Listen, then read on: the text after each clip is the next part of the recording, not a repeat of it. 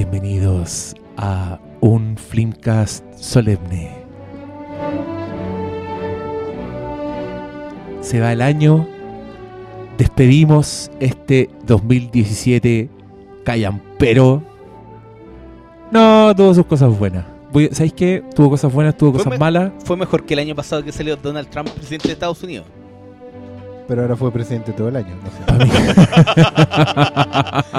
Pero ya estamos todos acostumbrados. Pa' mí, eh, este año fue como It's a Wonderful Life.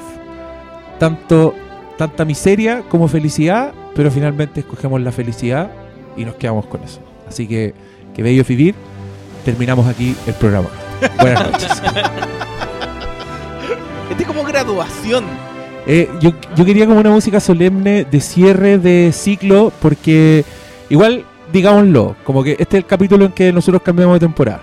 El capítulo Claro, cuando el el capítulo lo mejor del año es cuando adiós, volvemos, partimos foja cero, que generalmente es como un día después de que grabamos el podcast. Pero puta, se cierra el año Flime de Filo y tenemos que conversar y todo eso. Me acompañan, como siempre, el querido Oscar Salas. ¿Cómo, estás tú? Muy bien, bien. eh, dispuesto a entregarlo todo en esta jornada. El hombre de la planilla esta noche. El notario. Ya, ya vamos, ya vamos a llegar a eso, no seamos impacientes. Doctor Malo, ¿cómo estás tú? Oh, oh, hola, ¿cómo están todos? Hola, hola. Eh, ¿qued- ¿Quedaste prendido en Navidad? ¿Cómo fue Sí. eso? ¿Cómo estuvo? ¿Estuvo buena la celebración en familia? Tranquilo. Te vi comiendo, amasando, weón. comiendo como enfermo. La cagó, weón.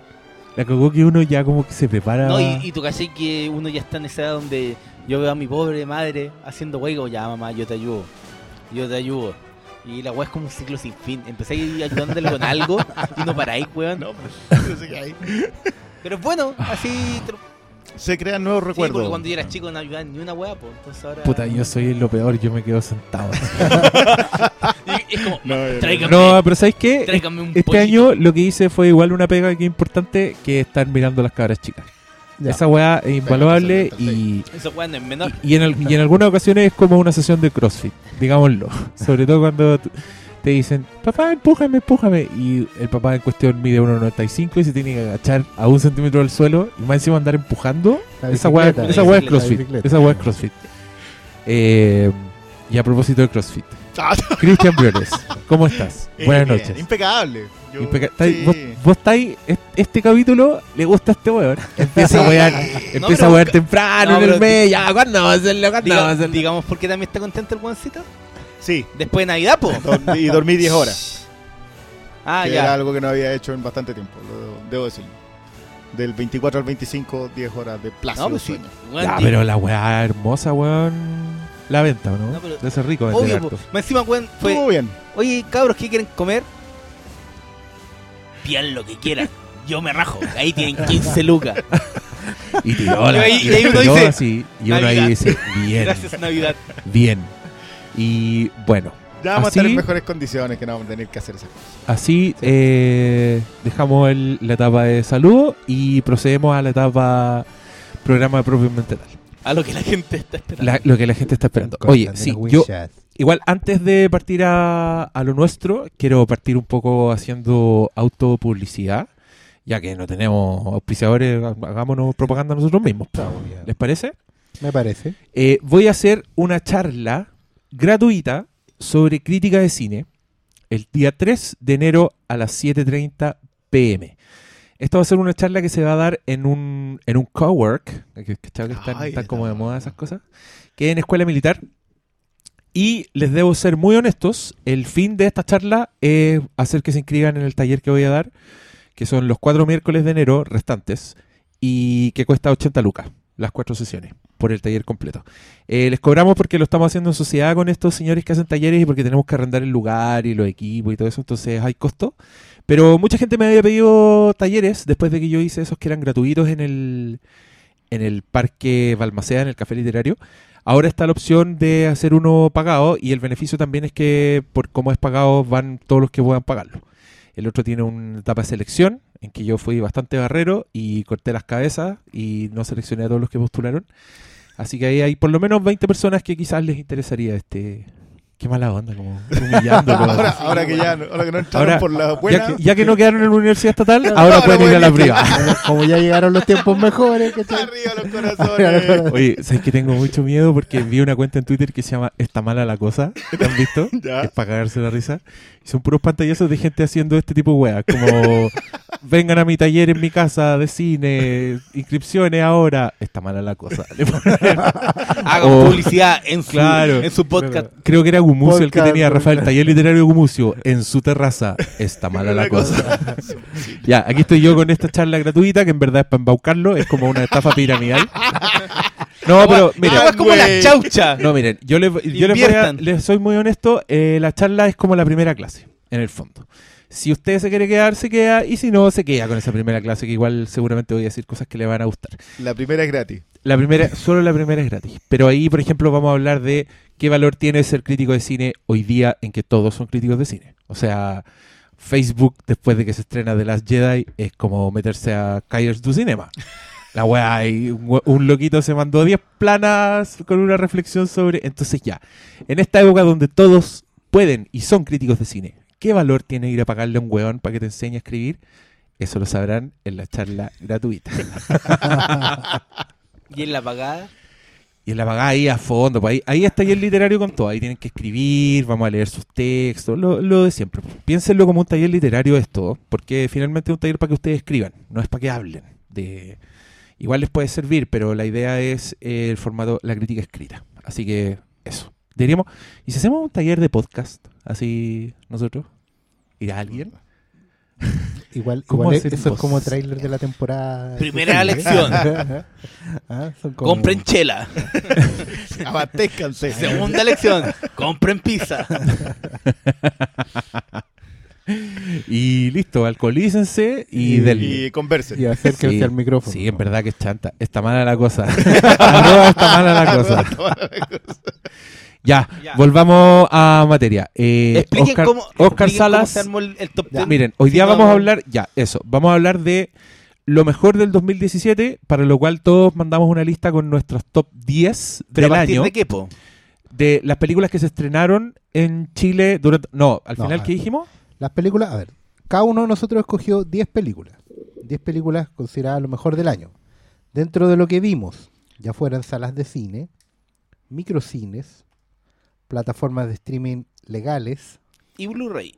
y Blu-ray.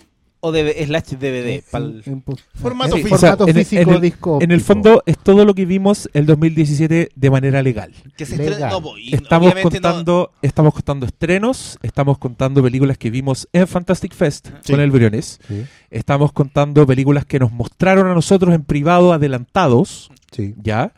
Y estamos hablando de todo lo que vimos en Netflix, en Amazon y puta, si se compró el. Blu-ray también.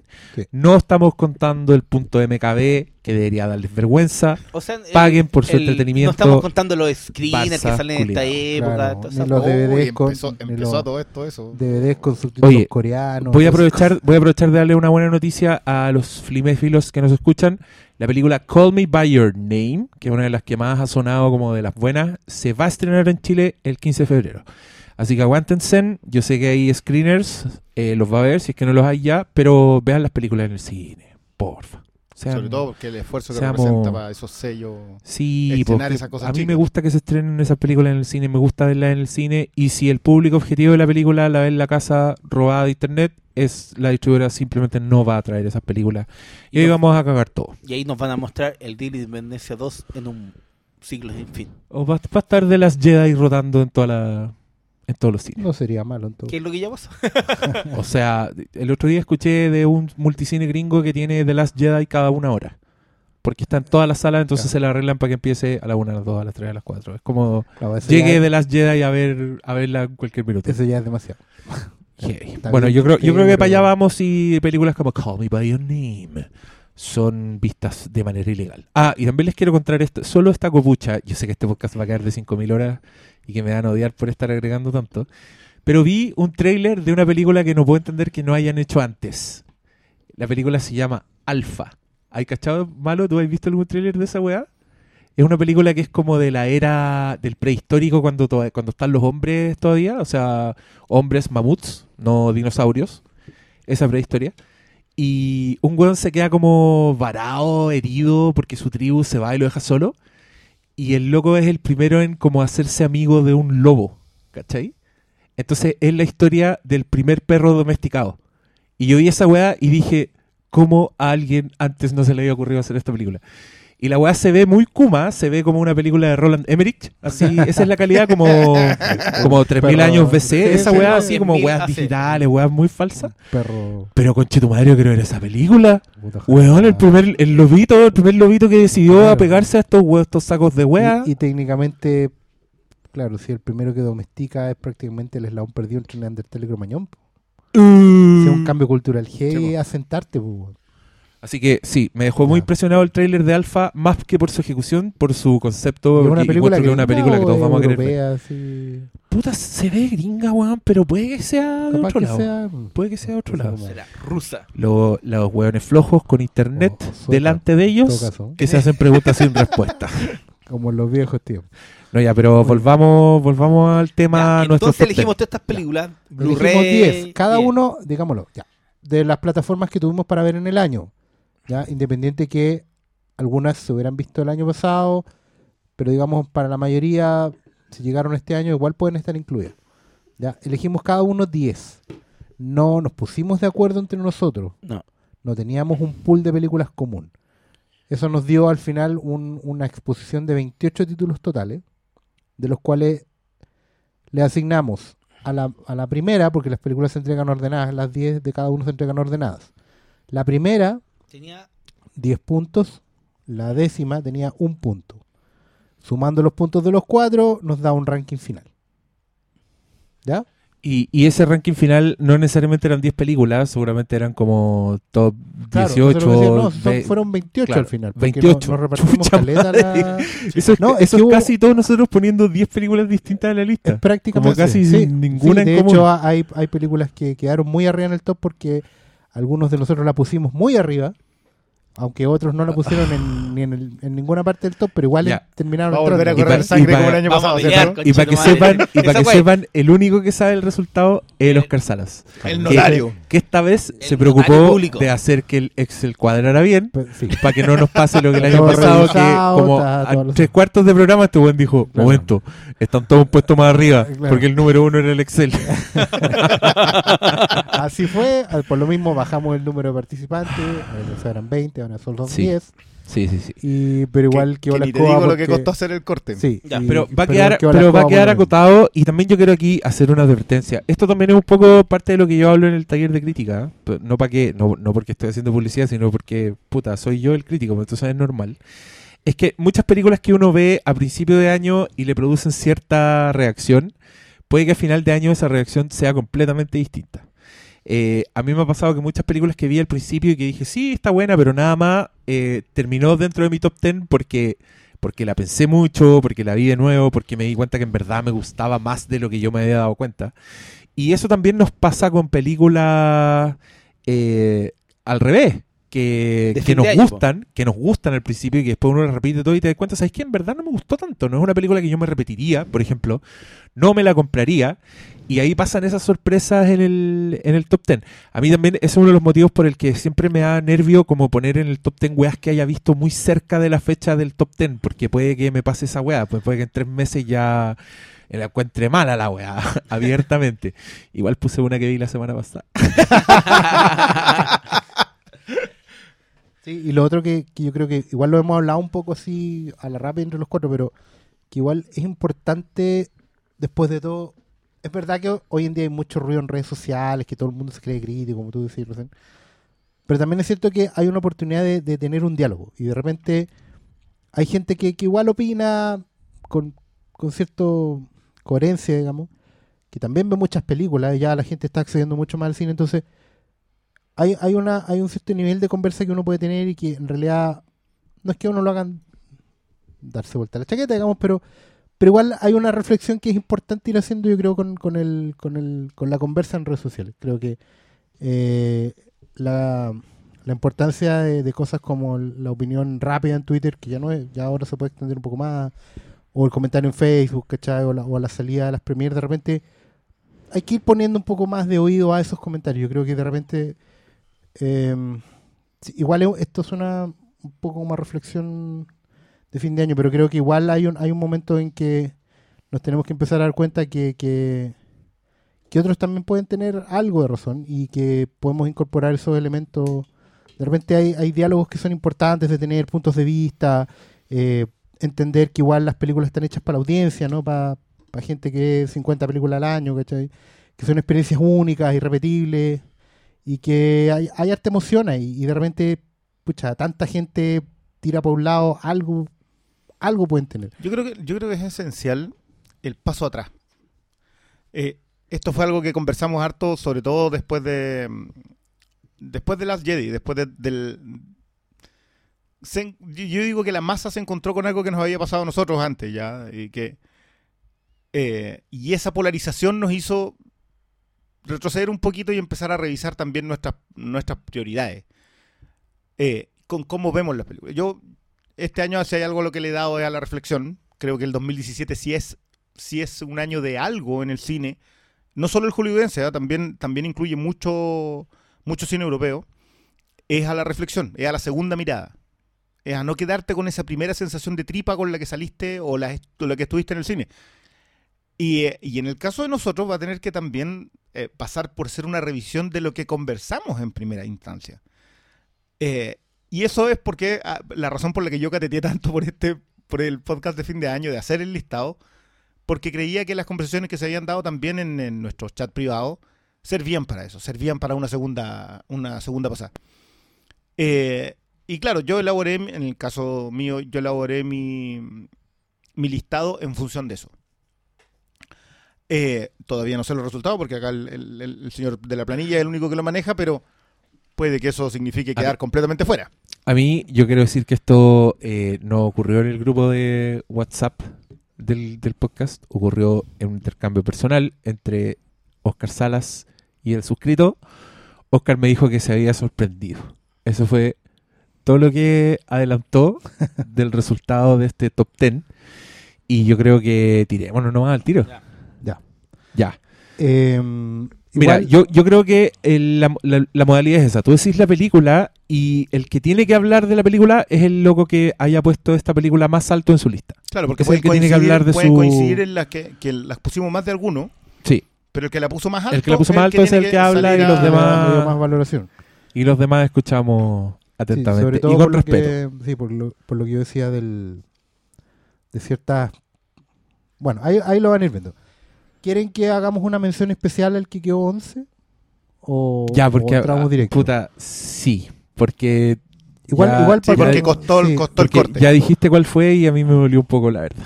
Sí, ¿Que yo... fuera? Dije, puta, deberíamos haber hecho 20. Bueno, la que, la que quedó a punto de entrar al corte final fue Justice League, de Zack Snyder. Oh. Quiero, quiero yo igual explicar por qué. Porque mm, yo siento que... Que me- yo, me yo lo- sentí, yo sentí eso. No, y me lo dijeron igual. Yo creo que que en su momento pequé de falta de entusiasmo. Yo, de verdad, eh, Está grabado. sí, Está grabado. sí.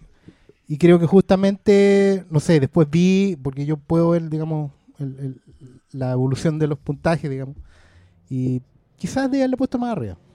Em, Pero esto significó que quedó fuera del top 10. Cuando, cuando publiquemos mañana el O sea, top 10 no, del no, Flimcast no, va a quedar no, que porque ¿Qué yo, no porque yo le puse poco, sino que quedó, digamos, también. No, aquí alguien, Pero- le pu- aquí alguien Ya. lo puso 15, Mira, esta, conversación la tuvimos el año pasado cuando Arrival quedó por sobre The Witch. Claro. Ah, y ya, quiero, quiero eso- recordar eh, quién fue eso- el culpable. Eso fue culpa mía, pero hoy no, yo no tuve la culpa. No, no, sí, no es que yo tampoco haya. Sí, no quedó 18, quedó 11. ¿cachai? O sea, tuvo a un punto Sí. de entrar. Puta, O sea, si, hubiera sido, la si hubiera ponía- sido el programa del año pasado, estaba. Claro. Ya, ya, sí, iba a ser duro. Yo dije, cuando, cuando rebajé de 10 a 20, o sea, de 20 a 10, yo dije, no, esta weá va, va a sacar roncha. Entre los contertulios, principalmente. No, que pero la bueno, gente ya, la No, gente pero no que- tiene tiempo, sí. Pero, pero esto lo dijimos. Dijimos que íbamos a tratar de ser lo más respetuoso posible este año Sí, con, sí, sí. con los comentarios. Así que otro. no, y no vamos a hablar de la Liga de la Justicia porque quedó top No, 11. de hecho, quedó top. ¿Qué otro? Ya, vamos con el Así top que 10 vamos a al ir tiro. De inmediato, pero bueno, es, es parte de la, de la reflexión que Ya, estábamos voy a, haciendo. voy a agregar un redoble de tambores. Y el ¿Diez? top 10 es Triple X. El ¿En regreso de Sander Cage. sí, así que ¿En ahí serio? tenés ¿Cómo que entró esta cuestión aquí? Se hace, se Y hace yo la puse súper arriba. y la Liga de la Justicia quedó afuera, que es Y- concha Uy, su qué madre. rico. no, pero- no, yo no la puse bajo esa. No, yo, yo quiero decir que yo también puse Sander Cage en mi lista. ¿En serio? Sí. ¿Pero cuándo la viste? Porque yo en realidad no la puse, no la Grande. vi. Yo no, No, a mí- yo, yo no la ni vi. esa, ni Puta, mira, ni Atomic Blonde, ni es nada. que- de eso, salió pero- a- Es que yo la, mira, yo te voy a decir la verdad. Yo la vi en un viaje, entonces no estaba entre medio de la posibilidad de Flipcast. Pero era Y, y lo pasé tan bien con la weá que dije, no, esta weá debo ser yo. ¿Cachai? Porque la weá tiene malas críticas, como que a la gente no le gusta. Que es muy chana la película, güey. Es súper es película- chana. Y Yo dije, ya, lo pasé tan bien con la weá que dije, no, esta weá debo ser yo el intoxicado. Entonces, por eso no le conté a nadie, ¿cachai? No le dije a nadie que lo había pasado tan bien. Pero la volví a ver y lo volví a pasar bien. Y dije, esta weá tiene que rescatarse, ¿cachai? Mira, yo te soy muy sincero. Puede que alguna película me haya gustado más que esta, pero yo creo que al ponerla va a hacer que la gente se interese, que la busque. Y. Es que la pero, pero tú la pusiste más arriba, así que habla tú, perdón. no, es que, puta, si, si visto, hablan de Vin Diesel, puta, que rena- renació con su carrera con, Con los furiosos. con, con los Furiosos, pero como que esa película ya al principio era de, de carreras de auto y ahora se desperfiló completamente. Con Triple X era una película menor que después hizo una secuela muy mala con Ice Cube. Con el hombre, los codazos. Y, y tal como pasó con Riddick, que tiene una secuela que a él le gusta y a mí me gusta mucho, que... Pitch eh, no, el- Pitch no, Black, el- las, crónicas de, las Riddick. crónicas de Riddick, que yo la encuentro súper buena como una película de ciencia ficción. Pero, Esta- es- pero es- trata de ser Conan en el espacio. Pues, esa Y por no eso tiene- es buena, Ya, divertida. pero no tiene nada que ver con Pitch Black. No, pero y en, en esta lo que hacen es reinventarlo y, pe- y pescar como a, a un James Bond moderno, que eso es lo bacán de... de Como- es más que un James Bond bueno, es como un James Bond reggaetonero. Y, y yo creo y que. flight, y y... es, es que esa es la weá. Yo creo que James Bond en su esencia es igual de flight. ¿Cachai? Onda, su Ian Fleming lo que está haciendo, está haciendo una weá igual de flight que Sander Cage. Entonces, para mí, es la adaptación real de James Bond. Es The Real Adaptation. Y esa weá. Además, actúa Donnie Yen. No, güey, el, año pasado estaban todos con, ay, Donnie Yen, I'm going with the force, the is with El me. ¿Y quién fue a ver Sander Cage? Ni uno de los culeados de cartón, completamente. Donnie Yen, we got your back. No, y a mí lo que me gusta es que igual con esta película como que ojalá le tengan más respeto a Vin Diesel, que todos dicen que, que este weón que actuó en esa película del de que era un niñero con cuidando cabros chicos. Bueno, y la roca, weón. Pero bueno, No, este, no, este no, más que, la roca, porque la, la roca solo la tiene Rápido y Furioso y este no, tiene... espérate, la roca era un hada. Era un hada, era hada, el, el hada de los dientes. Oh, Chucha Pero, la wea. puta, si nadie la... Ya, pero, weón, este weón. No están ayudando al argumento. No, pero escucha, es que Vin Diesel es un seco porque el weón se va de Rápido y Furioso y dice, no, yo quiero hacer películas buenas y la weá. No quiero hacer secuela. De No hecho, la razón hacer- por la cual no quiero hacer es por secuela y, y los buenos sin él hacen la 2, que es Callampa, hacen la 3, que es bastante interesante, te diré. Sí. Y ahí el weón dice, no, voy a volver, si siempre amé Rápido y Furioso, no es que me haya ido mal en las otras películas, ¿eh? yo soy un Rápido... Y con Sander Cage hizo la misma weá. El No, se fue, hicieron una película entre medio sin él y ahora no, si yo, si a mí me gusta este personaje, aquí estoy. Y lo mismo pasó con Riddick, pero, pero yo encuentro que le sale bien la jugada y al final, puta, andan todos pendientes más como esta acción como más callejera realista tipo John Wick y yo creo que de repente hay que dejarse volar y bueno, a James Bond se le perdona todo y yo creo que puta, vean esta película porque realmente te muestra lo que es ya la acción cuando ya es increíble, pero tú decís, ya esta weá es tan, tan la raja que so- solo lo aceptáis aunque sea algo que no podáis concebir en la realidad, ¿cachai? Que es lo mismo que pasa en. Furioso. Sí, es lo- mismo. Pero el problema es que yo creo Pero- que con la Rápido y Furioso se, se ha empezado como a desinflar un poco y esta para mí retoma un poco como ya lo que habían hecho con Fast Five. Es que igual la Rápido y. Furioso son como muy, son muy conservadoras, cristiano, católica, familiar, weón, es como muy... Sí, pues es la familia. Eh, es súper Ya, no, eh, ya, Pero igual- es igual la misma weá vendiste, que este, Coco. este es un buen flight caliente y Es la el misma weá que Coco. Pero- juego extremo. Pero piensa que la- es que yo creo que las Rápido y Furioso igual tienen una conexión heavy con lo latino, ¿cachai? Entonces esas weas finalmente se transforman en un fenómeno. Y en Chile las Rápidos y Furiosos son un fenómeno. O sea, ustedes... yo he ido a las premieres de esa wea y hay como weones que tienen clubes de auto. ¿Cachai? No, es verdad. Y yo eso. creo que, yo creo que Sander Cage va para la misma weá, como que está buscando su propia identidad, como su conexión latina, que a mí me da risa, porque para mí eh, ese weón del, del... Puta, ¿cómo se llama el actor? Se me fue el nombre, weón. ¿Quién? Vin Diesel. Vin Diesel. Vin Diesel es un weón que no tiene raza, porque el weón es como todas las razas. El weón es como negro, hispano, es como un comodín. Yo no sé qué chucha es ese weón y por eso el weón tiene tanto éxito, ¿cachai? Y yo creo que Sander Cage no lo podría hacer ni un weón en el planeta salvo este weón. O sea, y, digam- digamos las cosas, las cosas como son. Hoy día salió como un listado, no sé si lo cacharon, que Vin Diesel era el actor que más había recaudado en el año. Entonces, yo creo que toda esta weá están como validándolo como la gran estrella de acción de, Yo- de yo- la yo- ¿Quién yo es- te actualidad. la voy a- y, y años anteriores, ¿quién eran ese weón? ¿Quién eran los actores más recaudados? Puta, estaba entre Eh, Robert Downey Tom Jr., Cruise, La no. Roca. La No, Roca o sea, aunque, aunque me duela Tom Cruise. Sí. Este año sí, po. Sí, po. O sea, en años anteriores siempre. pues, ¿Cuánto la, la misión Will imposible? Smith también, que siempre sacaba películas de los 100 También. millones de dólares. También es verdad. Pero igual, de to- entre todos esos, Vin Diesel sale perdiendo, hay que decirlo. Pero se la arregló para llegar al top 10. Sí, po.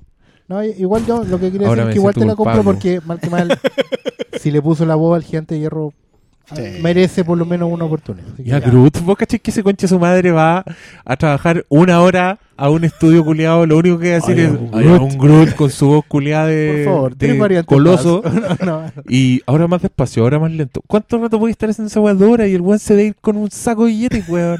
¡Qué rabia! Bueno, Vin Bueno. Diesel, ah, claro, pues con Guardianes de la Galaxia, Rápido y Furioso está listo. pues. Ahí está, Imposible pues, que lo Pero, ¿y tú cachai que el, el más, el más taquillero de la historia es Samuel L. Jackson? Sí, pues. Y es porque ese weón tiene, sale.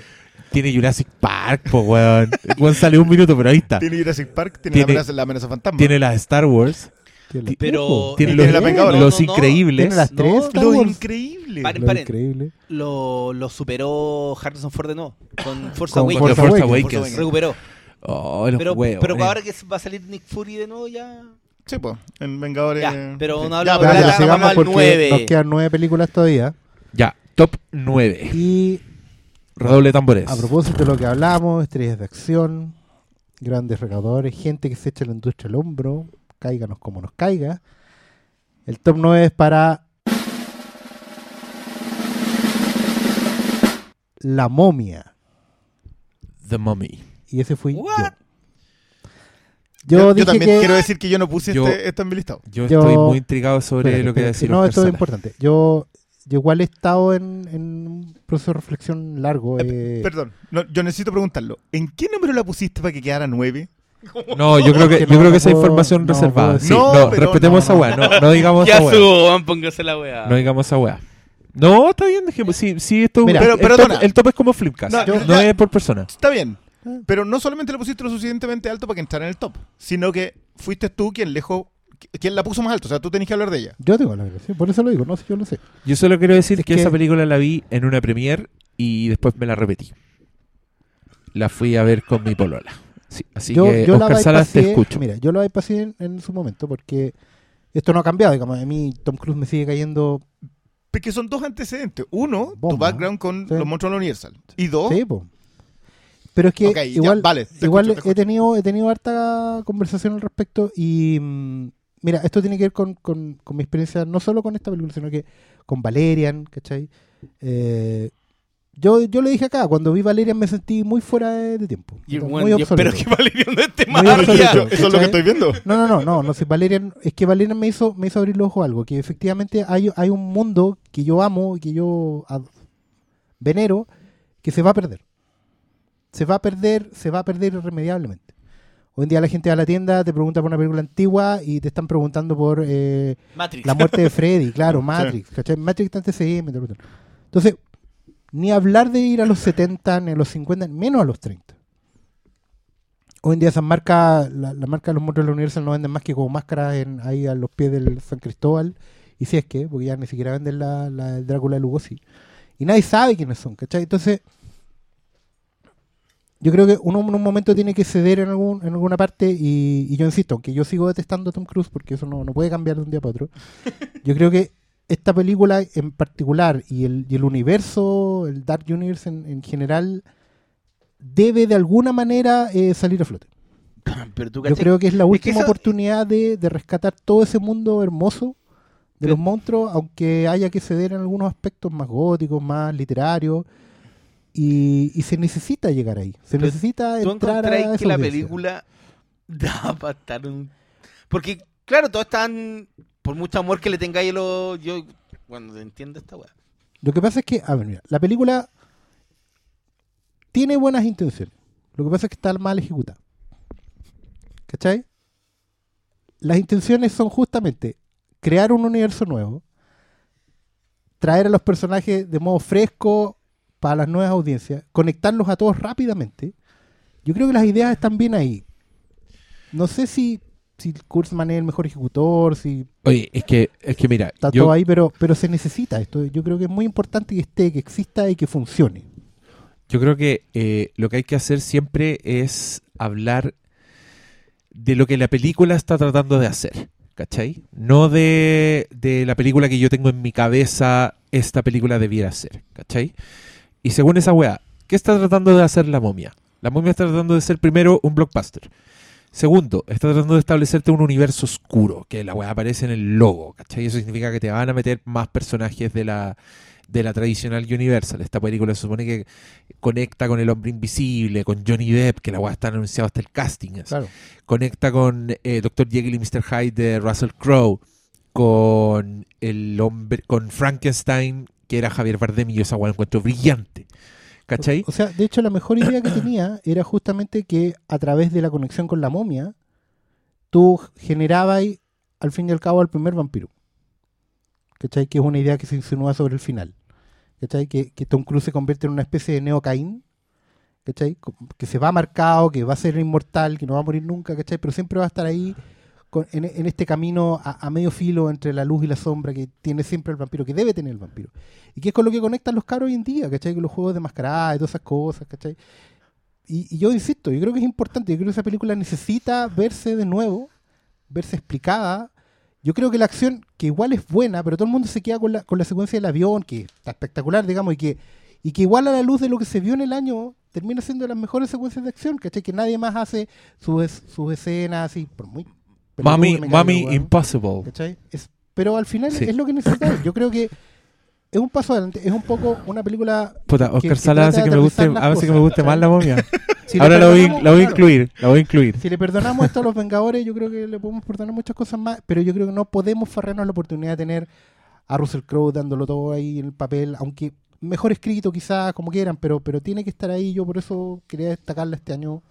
Porque creo que en el intento fue la más arriesgada, la que tomó mayores riesgos, la que se atrevió a romper el molde dentro del molde y eso es, yo creo que eso es valorable. Sobre todo a la luz de otros resultados, como dije, Valerian, incluso la misma Last Jedi, weón.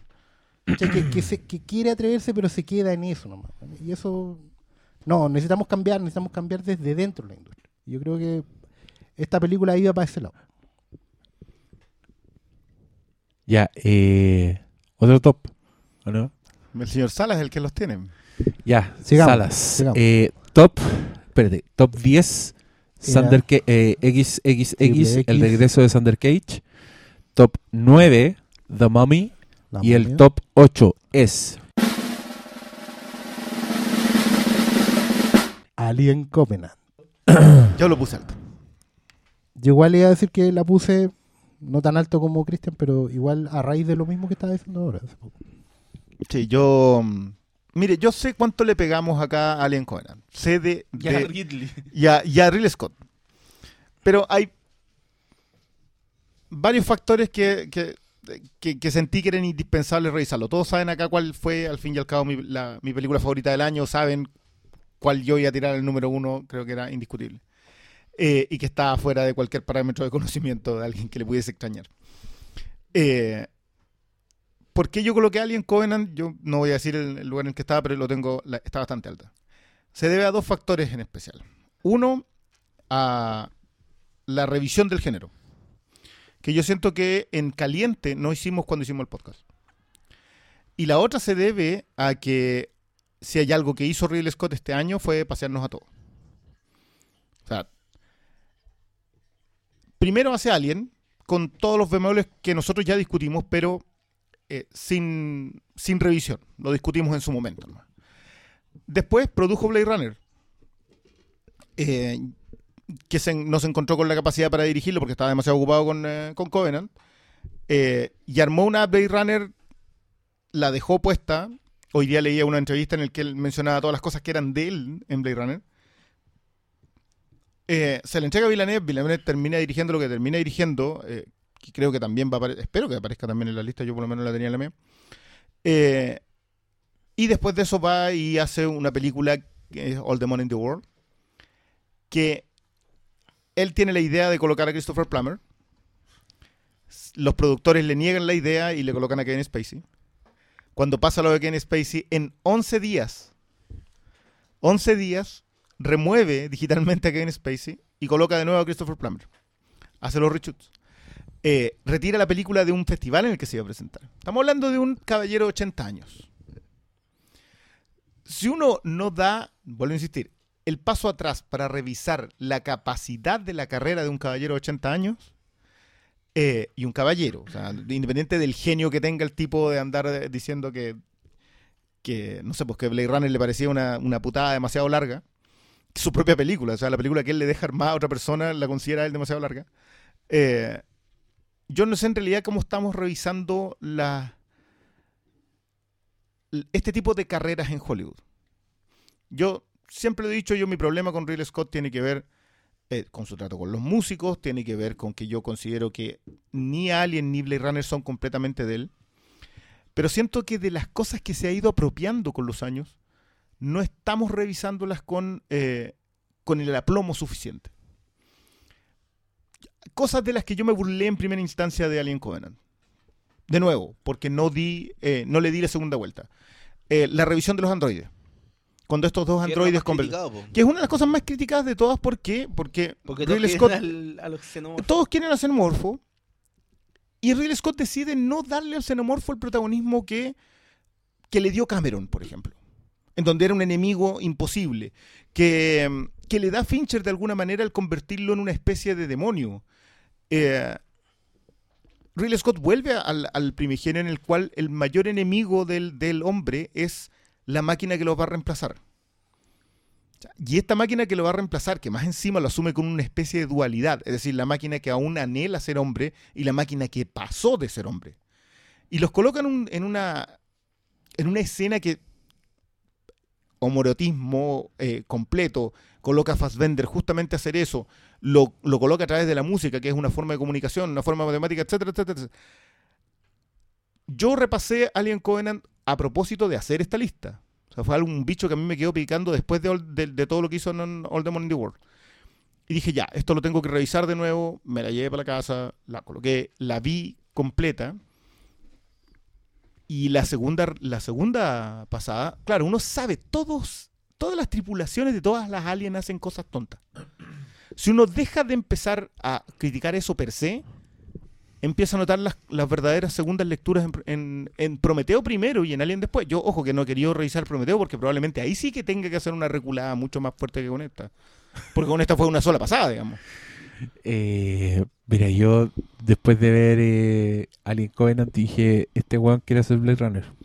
Entonces, para mí debería este weón haber hecho Blade Runner y pásenle un Alien a Denis Villeneuve. El mundo Claro. sería un lugar mejor. Probablemente la, la Blade Runner hubiese quedado mejor. Ojo, la, la entrevista que salió hoy, que le hizo Variety, es una entrevista demoledora. El tipo de verdad es un tatita cascarrabia eh, en otra parada, pero con la energía para seguir haciendo las cosas, de las que se siente parte. Entonces, Esa weá es heavy. Este weón Es es, como, es como Woody heavy, Allen, pero el weón hace los Éxodo, hace los Diez Mandamientos, ¿cachai? Hace Alien en, Covenant, en rigor hizo tres películas en este año, solo que una no la dirigió. Mm. Pero Sí. fue productor ejecutivo y por lo que dice hoy día, tres de las principales ideas de Blade Runner son de él, incluyendo el holograma.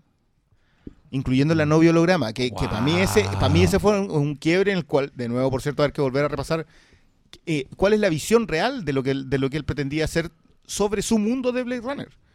Y, y eso obviamente lo traspaso a Alien y, y no, no, no pude no colocarla, perdón, esto yo lo hice el fin de semana, o sea, yo, yo vi a Alien el día 24 de la noche. Antes de irme a acostar y dormir 10 horas, digamos, pero, Sí, pero igual, necesité no irme, irme al reposo con eso. Sí, es verdad, es igual lo habíamos estado hablando harto en la tienda y tenía que ver mucho con, eh, con empezar a hacer las conexiones con... Porque alguien de ya de, de- de cierta edad ya tiene clara la visión del mundo y lo que quiere para el futuro. Y, y si está, al igual que Scorsese, construyendo un legado, ese legado tiene una tesis, tiene una tesis que probar. Y yo sentía, que lo hablábamos, inevitablemente que no solo Alien Covenant con, con Prometeo, sino que la visión de, de- de la humanidad y la superhumanidad en, en, en, la, en ese díptico también está en Blade Runner. ¿cachai? Y en el fondo también están de marcha. Que hay, hay una visión así... Una visión del futuro. de claro, y de superarse más allá y, y- y de que, y que en el fondo eso es muy humanista, ¿cachai? Está muy cerca de que todo, todo pasa por nosotros, ¿cachai? El bien y el mal, inevitablemente pasa por nosotros. Yo creo que eso hay que valorarlo, hay que valorarlo al fin y al cabo y, y- ¿Sabes qué? En el tema de la búsqueda, para mí esto es muy distinto a lo que hizo Eastwood. Eastwood pasa por una etapa en la cual asume que se va a morir y empieza a hacer películas en búsqueda o en eh, o con la idea de que la muerte está cerca. Hace Hereafter, hace mm, Gran Torino. Hay un tema de redención, hay un tema muy cristiano en la forma de buscarlo. Pero también como de ratificar sus creencias. Sí, pero, pero, pero hay una... películas están es cada vez más republicanas. es que, es que hay un ajuste de Claro, pero también. sí, bueno, ojo que yo creo que, que en las nuevas, las últimas tres, en la que viene sobre la, la- la historia de los héroes, yo creo que se está acercando a otro lado Eastwood. Pero en mi caso con Eastwood es que Eastwood sigue en búsqueda. Él sigue buscando algo que contar. En cambio, Ridley Scott no está en búsqueda. Ridley Scott lo tiene clarito. Lo tiene, lo tiene claro a tal nivel que lleva casi 40 años De- empeñado en ello. declarándolo, si es igual es. Uno de repente se, se pone Gil también y se va se, lo salta, salta cosas, ¿cachai? Se, se- se Es que, pasa es que para mí tiene que ver con el tema del autor. Yo creo que hoy, este año hablamos mucho de los autores detrás de las historias y cómo, cómo es, cas- es tan difícil que les lleguen a contar, les lleguen a dejar contar esas cosas. Eh, y creo que Ridley Scott ha tenido la suficiente... Ojo que igual es probable que no se haga una segunda Covenant por lo mal que le fue. Y, y creo que también tenemos que i- asumir un cierto grado de responsabilidad quienes la hemos hecho bolsa sin, sin darnos cuenta que el autor que está detrás tiene la, bu- tiene la película mucho más claro que nosotros. O sea, ¿no? Y la película me refiero a la búsqueda cinematográfica que está haciendo. No por nada son esas dos películas este año. No por nada es una, por una Alien después de la Alien Resurrection. Si Prometheus no era una Alien en rigor. Oye, yo quiero decir que no, puta, no me parece este este ranking. Creo que aquí estamos guateando. Pero no quiero... Hay que respetar el orden. Pero sí les pido, porque si no, en verdad va a ser muy largo, entonces vamos con el Vamos otro, cortando, vamos al otro vamos tiro, con el ya. otro top, al tiro. Igual lo importante es que a todos los que estén escuchando les quede la reflexión también y se vuelvan a acercar a estas películas, como por ejemplo la siguiente que es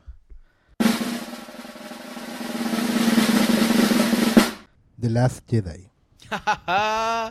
Voy a tener que hablar de nuevo. Voy a tener espera, que hablar de nuevo. Sí. Top 7. Ya, pero The acá- Last Star Wars The Last Jedi. acá- acá- as- Aquí hay se, un repite, estreno- se repite malito. Hay un estreno reciente. Se repite malito en la... Sí, no, si está, yo, yo igual le di un puntaje, digamos, eh, tiene mucho que ver con el coletazo en redes sociales, pero el que más le dio fue Diego. Sí, yo... Que yo, yo quiero, yo quiero, ya que me cortaron la otra, yo quiero decir que yo no pensé que eh, lo que aquejaba a Pablo Quinteros era contagioso.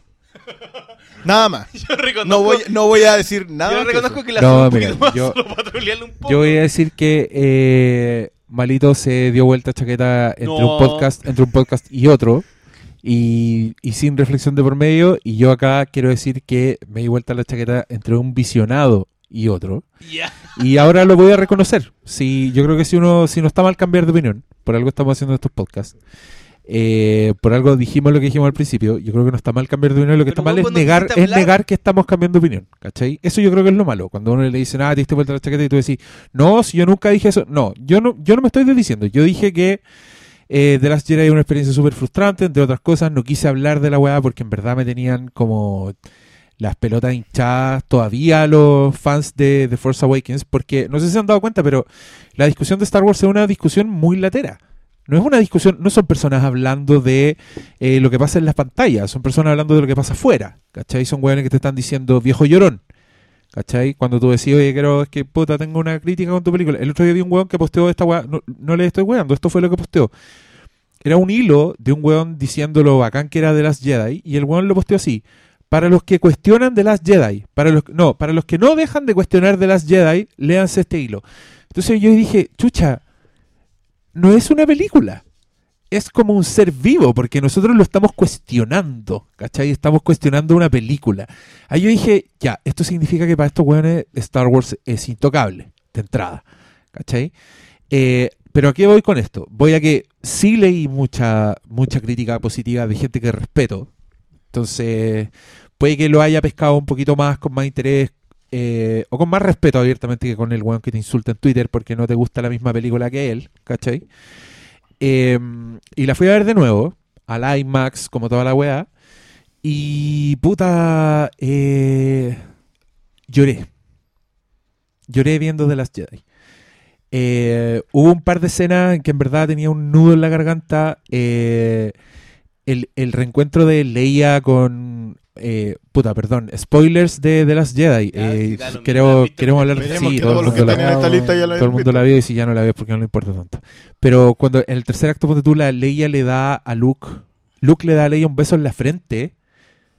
Weón, yo, yo estaba con un nudo en la garganta porque estaba encontrando que esa weá sí era Luke Skywalker, sí era Leia, ¿cachai? Y más encima cuando yo viéndola por segunda vez que ya sabía que Luke no está realmente ahí, ellos dos en esa escena intercambian como una mirada súper heavy, así como que tú decís, weón, Leia sabe que el weón es falso. Aquí se dio cuenta, ¿cachai? Y la buena está siendo cómplice del loco de aquí para adelante. Me pasaron ese un montón de weas, como que le di el punto al arco de Finn, que acá yo mismo reclamé, dije que Finn no iba para ninguna parte, ¿cachai? Pero al final de esa secuencia del, del, del ataque, que es como el del Imperio contraataca, pero es distinto porque en verdad es sal y no es nieve. El, los hueones, el loco se va a tirar con la nave, ¿cachai? Cuando se va a sacrificar. Que a mí al principio lo que, me, lo que me pasó fue que me dio rabia que no mataran a ese personaje. Pero ya la segunda vez que ya sabía que no iba a morir el personaje, estaba más atento a lo que pasó después. Y cuando Rose, este personaje nuevo que es increíble, llega y le dice al weón, después de salvarlo y que él está como muy desorientado, le dice, es que no te das cuenta que te salvé. Le dice el loco, No pelees contra lo que. Claro, no, le, le dice, así es como vamos a ganar. No destruyendo lo que odiamos, sino que salvamos lo que amamos. Yo ahí dije, no, esta weá, este es el punto de la película. Yo dije, para eso está Finn, para eso el weón pelea con Phasma, ¿cachai? Su gran enemigo. para eso el weón va al planeta casino, donde destruye, no sé si se dan cuenta, pero destruye ese planeta, ¿cachai? Eh, y el weón está feliz, dice, al menos destruimos esta weá, y la china le dice, no, todavía no. Y la loca libera como a uno de esos caballos y dice, ahora sí valió la pena. Yo ahí dije, ese es el arco de fin, pues, weón. Ahí está la weá. Y, y nada, pues decirle también a los auditores que... ¡Feliz Día de los Inocentes!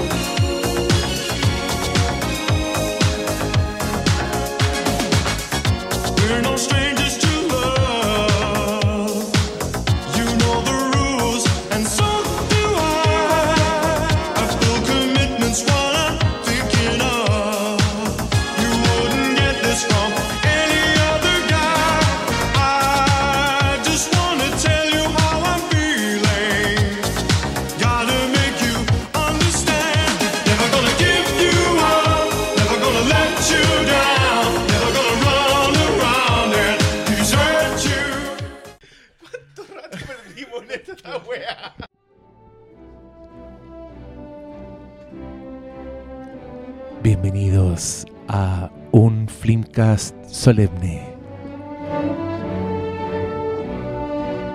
Se va el año, despedimos este 2017 callampero.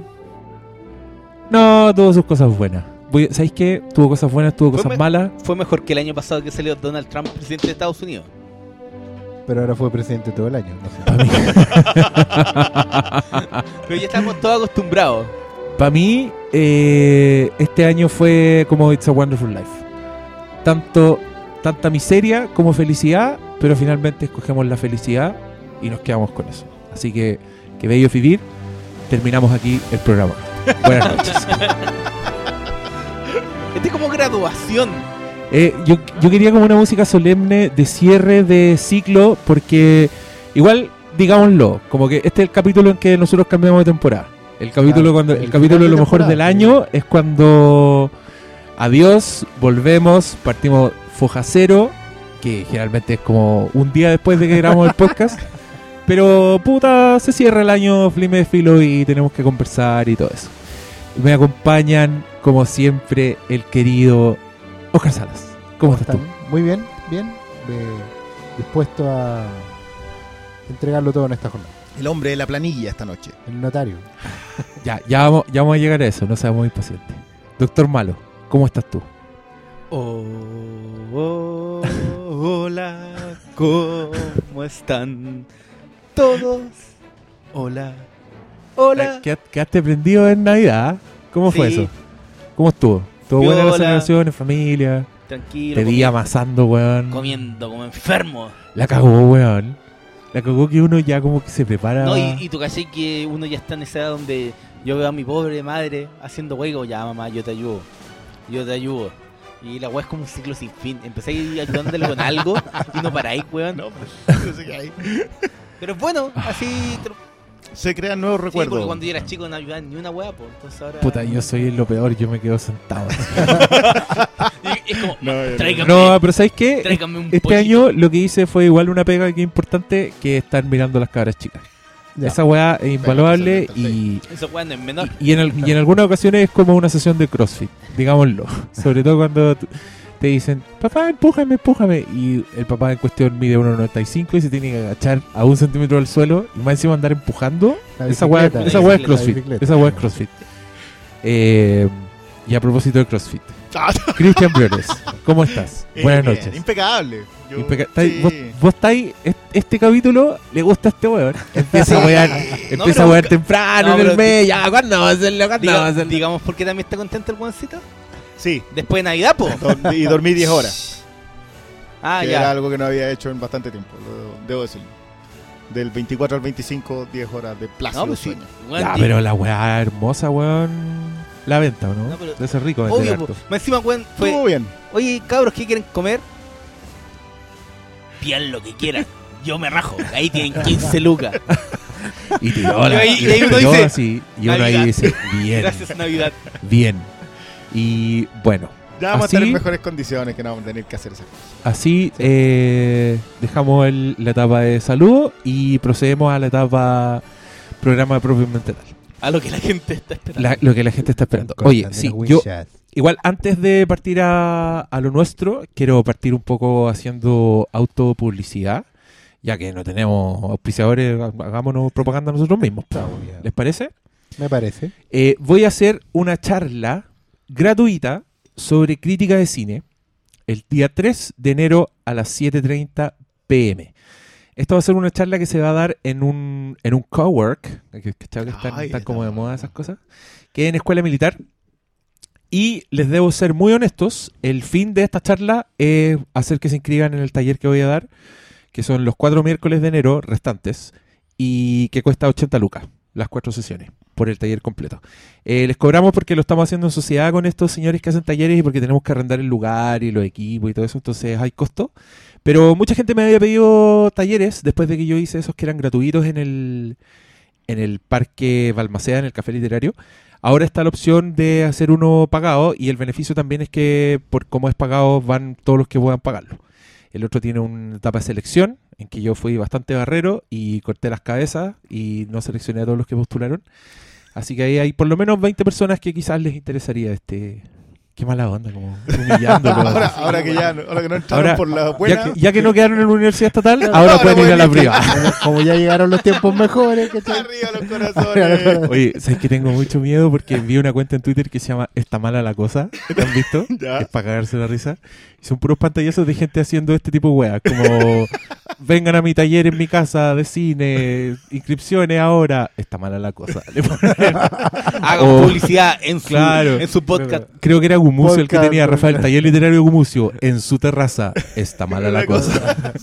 Ya, aquí estoy yo con esta charla gratuita, que en verdad es para embaucarlo, es como una estafa piramidal. No, pero wea es como la chaucha. no, miren, yo les, yo les, voy a- les soy muy honesto, eh, la charla es como la primera clase, en el fondo. Si usted se quiere quedar, se queda, y si no, se queda con esa primera clase, que igual seguramente voy a decir cosas que le van a gustar. La primera es gratis. La primera, solo la primera es gratis. Pero ahí, por ejemplo, vamos a hablar de qué valor tiene ser crítico de cine hoy día en que todos son críticos de cine. O sea, Facebook, después de que se estrena The Last Jedi, es como meterse a Kaiers du Cinema. La weá, un, un loquito se mandó 10 planas con una reflexión sobre. Entonces, ya, en esta época donde todos pueden y son críticos de cine, ¿qué valor tiene ir a pagarle a un weón para que te enseñe a escribir? Eso lo sabrán en la charla gratuita. Y en la pagada. Y en la pagada ahí a fondo, pues ahí, ahí está el literario con todo. Ahí tienen que escribir, vamos a leer sus textos, lo, lo de siempre. Piénsenlo como un taller literario esto, porque finalmente es un taller para que ustedes escriban, no es para que hablen. De... Igual les puede servir, pero la idea es el formato, la crítica escrita. Así que eso. Diríamos, ¿y si hacemos un taller de podcast? Así nosotros. ¿Irá alguien? Igual, ¿Cómo igual eso es como voz? tráiler de la temporada. Primera lección. Ah, son como- Compren chela. Abastézcanse. Segunda lección. Compren pizza.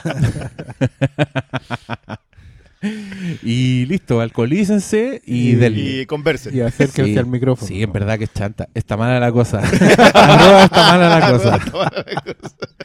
Ya, Ya. volvamos a materia. Eh, Expliquen Oscar, cómo, Oscar expliquen cómo Salas. se armó el, el top Ya, 10. Miren, hoy Sí, día no, vamos a hablar, ya, eso, vamos a hablar de lo mejor del 2017, para lo cual todos mandamos una lista con nuestros top 10 ¿Pero del a año, de qué, po?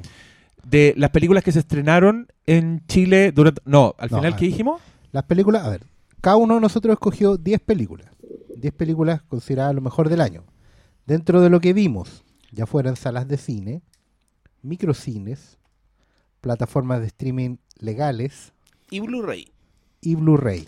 O DV slash DVD. En- pa'l- en- en- Formato en físico. Formato en el- físico en el- disco En el fondo es todo lo que vimos el 2017 de manera legal. que se Legal. No, Estamos no- contando, estamos contando estrenos, estamos contando películas que vimos en Fantastic Fest Sí. con el Briones, Sí, estamos contando películas que nos mostraron a nosotros en privado adelantados, sí. ¿ya?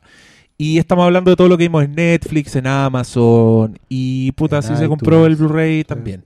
Sí. No estamos contando el punto MKB, que debería darles vergüenza. O sea, el- Paguen por su el- entretenimiento. No estamos contando los screeners que salen en esta época. Claro, ni los cosas. DVD Uy, con- empezó, ni empezó lo- todo esto, eso. DVDs con subtítulos Oye, coreanos. Voy a aprovechar, voy a aprovechar de darle una buena noticia a los fliméfilos que nos escuchan. La película Call Me By Your Name, que es una de las que más ha sonado como de las buenas, se va a estrenar en Chile el 15 de febrero. Así que aguántense, yo sé que hay screeners, eh, los va a ver si es que no los hay ya, pero vean las películas en el cine, porfa. Sean- Sobre todo porque el esfuerzo que seamos- representa para esos sellos. Sí, esas cosas a mí chicas. me gusta que se estrenen esas películas en el cine, me gusta verlas en el cine y si el público objetivo de la película la ve en la casa robada de internet, es la distribuidora simplemente no va a traer esas películas y ahí no- vamos a cagar todo. Y ahí nos van a mostrar el Deal de Independencia 2 en un siglo sin fin. O va, va a estar de las Jedi rotando en toda la en todos los cines. No sería malo en todo. ¿Qué es lo que ya pasó? O sea, el otro día escuché de un multicine gringo que tiene The Last Jedi cada una hora. Porque está en todas las salas, entonces Claro. se la arreglan para que empiece a la una, a las dos, a las tres, a las cuatro. Es como eso llegue The Last Jedi a ver a verla en cualquier minuto. Eso ya es demasiado. Bueno, yo creo, yo creo que para allá vamos si películas como Call Me By Your Name son vistas de manera ilegal. Ah, y también les quiero contar esto. Solo esta copucha, yo sé que este podcast va a quedar de 5.000 horas y que me van a odiar por estar agregando tanto, pero vi un tráiler de una película que no puedo entender que no hayan hecho antes. La película se llama Alpha. ¿Hay cachado malo? ¿Tú has visto algún tráiler de esa weá? Es una película que es como de la era del prehistórico cuando, cuando están los hombres todavía, o sea, hombres mamuts, no dinosaurios. esa prehistoria. Y un weón se queda como varado, herido, porque su tribu se va y lo deja solo. Y el loco es el primero en como hacerse amigo de un lobo, ¿cachai? Entonces es la historia del primer perro domesticado. Y yo vi esa weá y dije, ¿cómo a alguien antes no se le había ocurrido hacer esta película? Y la weá se ve muy Kuma, se ve como una película de Roland Emmerich, así, esa es la calidad como, como 3000 Pero- años BC, esa weá así como 100.000 weas digitales, weas muy falsas. Perro. Pero con tu madre yo quiero ver esa película. Weón, el primer, el lobito, el primer lobito que decidió Claro. a estos, we- estos sacos de wea. Y, y técnicamente, claro, si el primero que domestica es prácticamente el eslabón perdido entre Neandertal y Cromañón. Mm. Si es un cambio cultural po. asentarte, weón.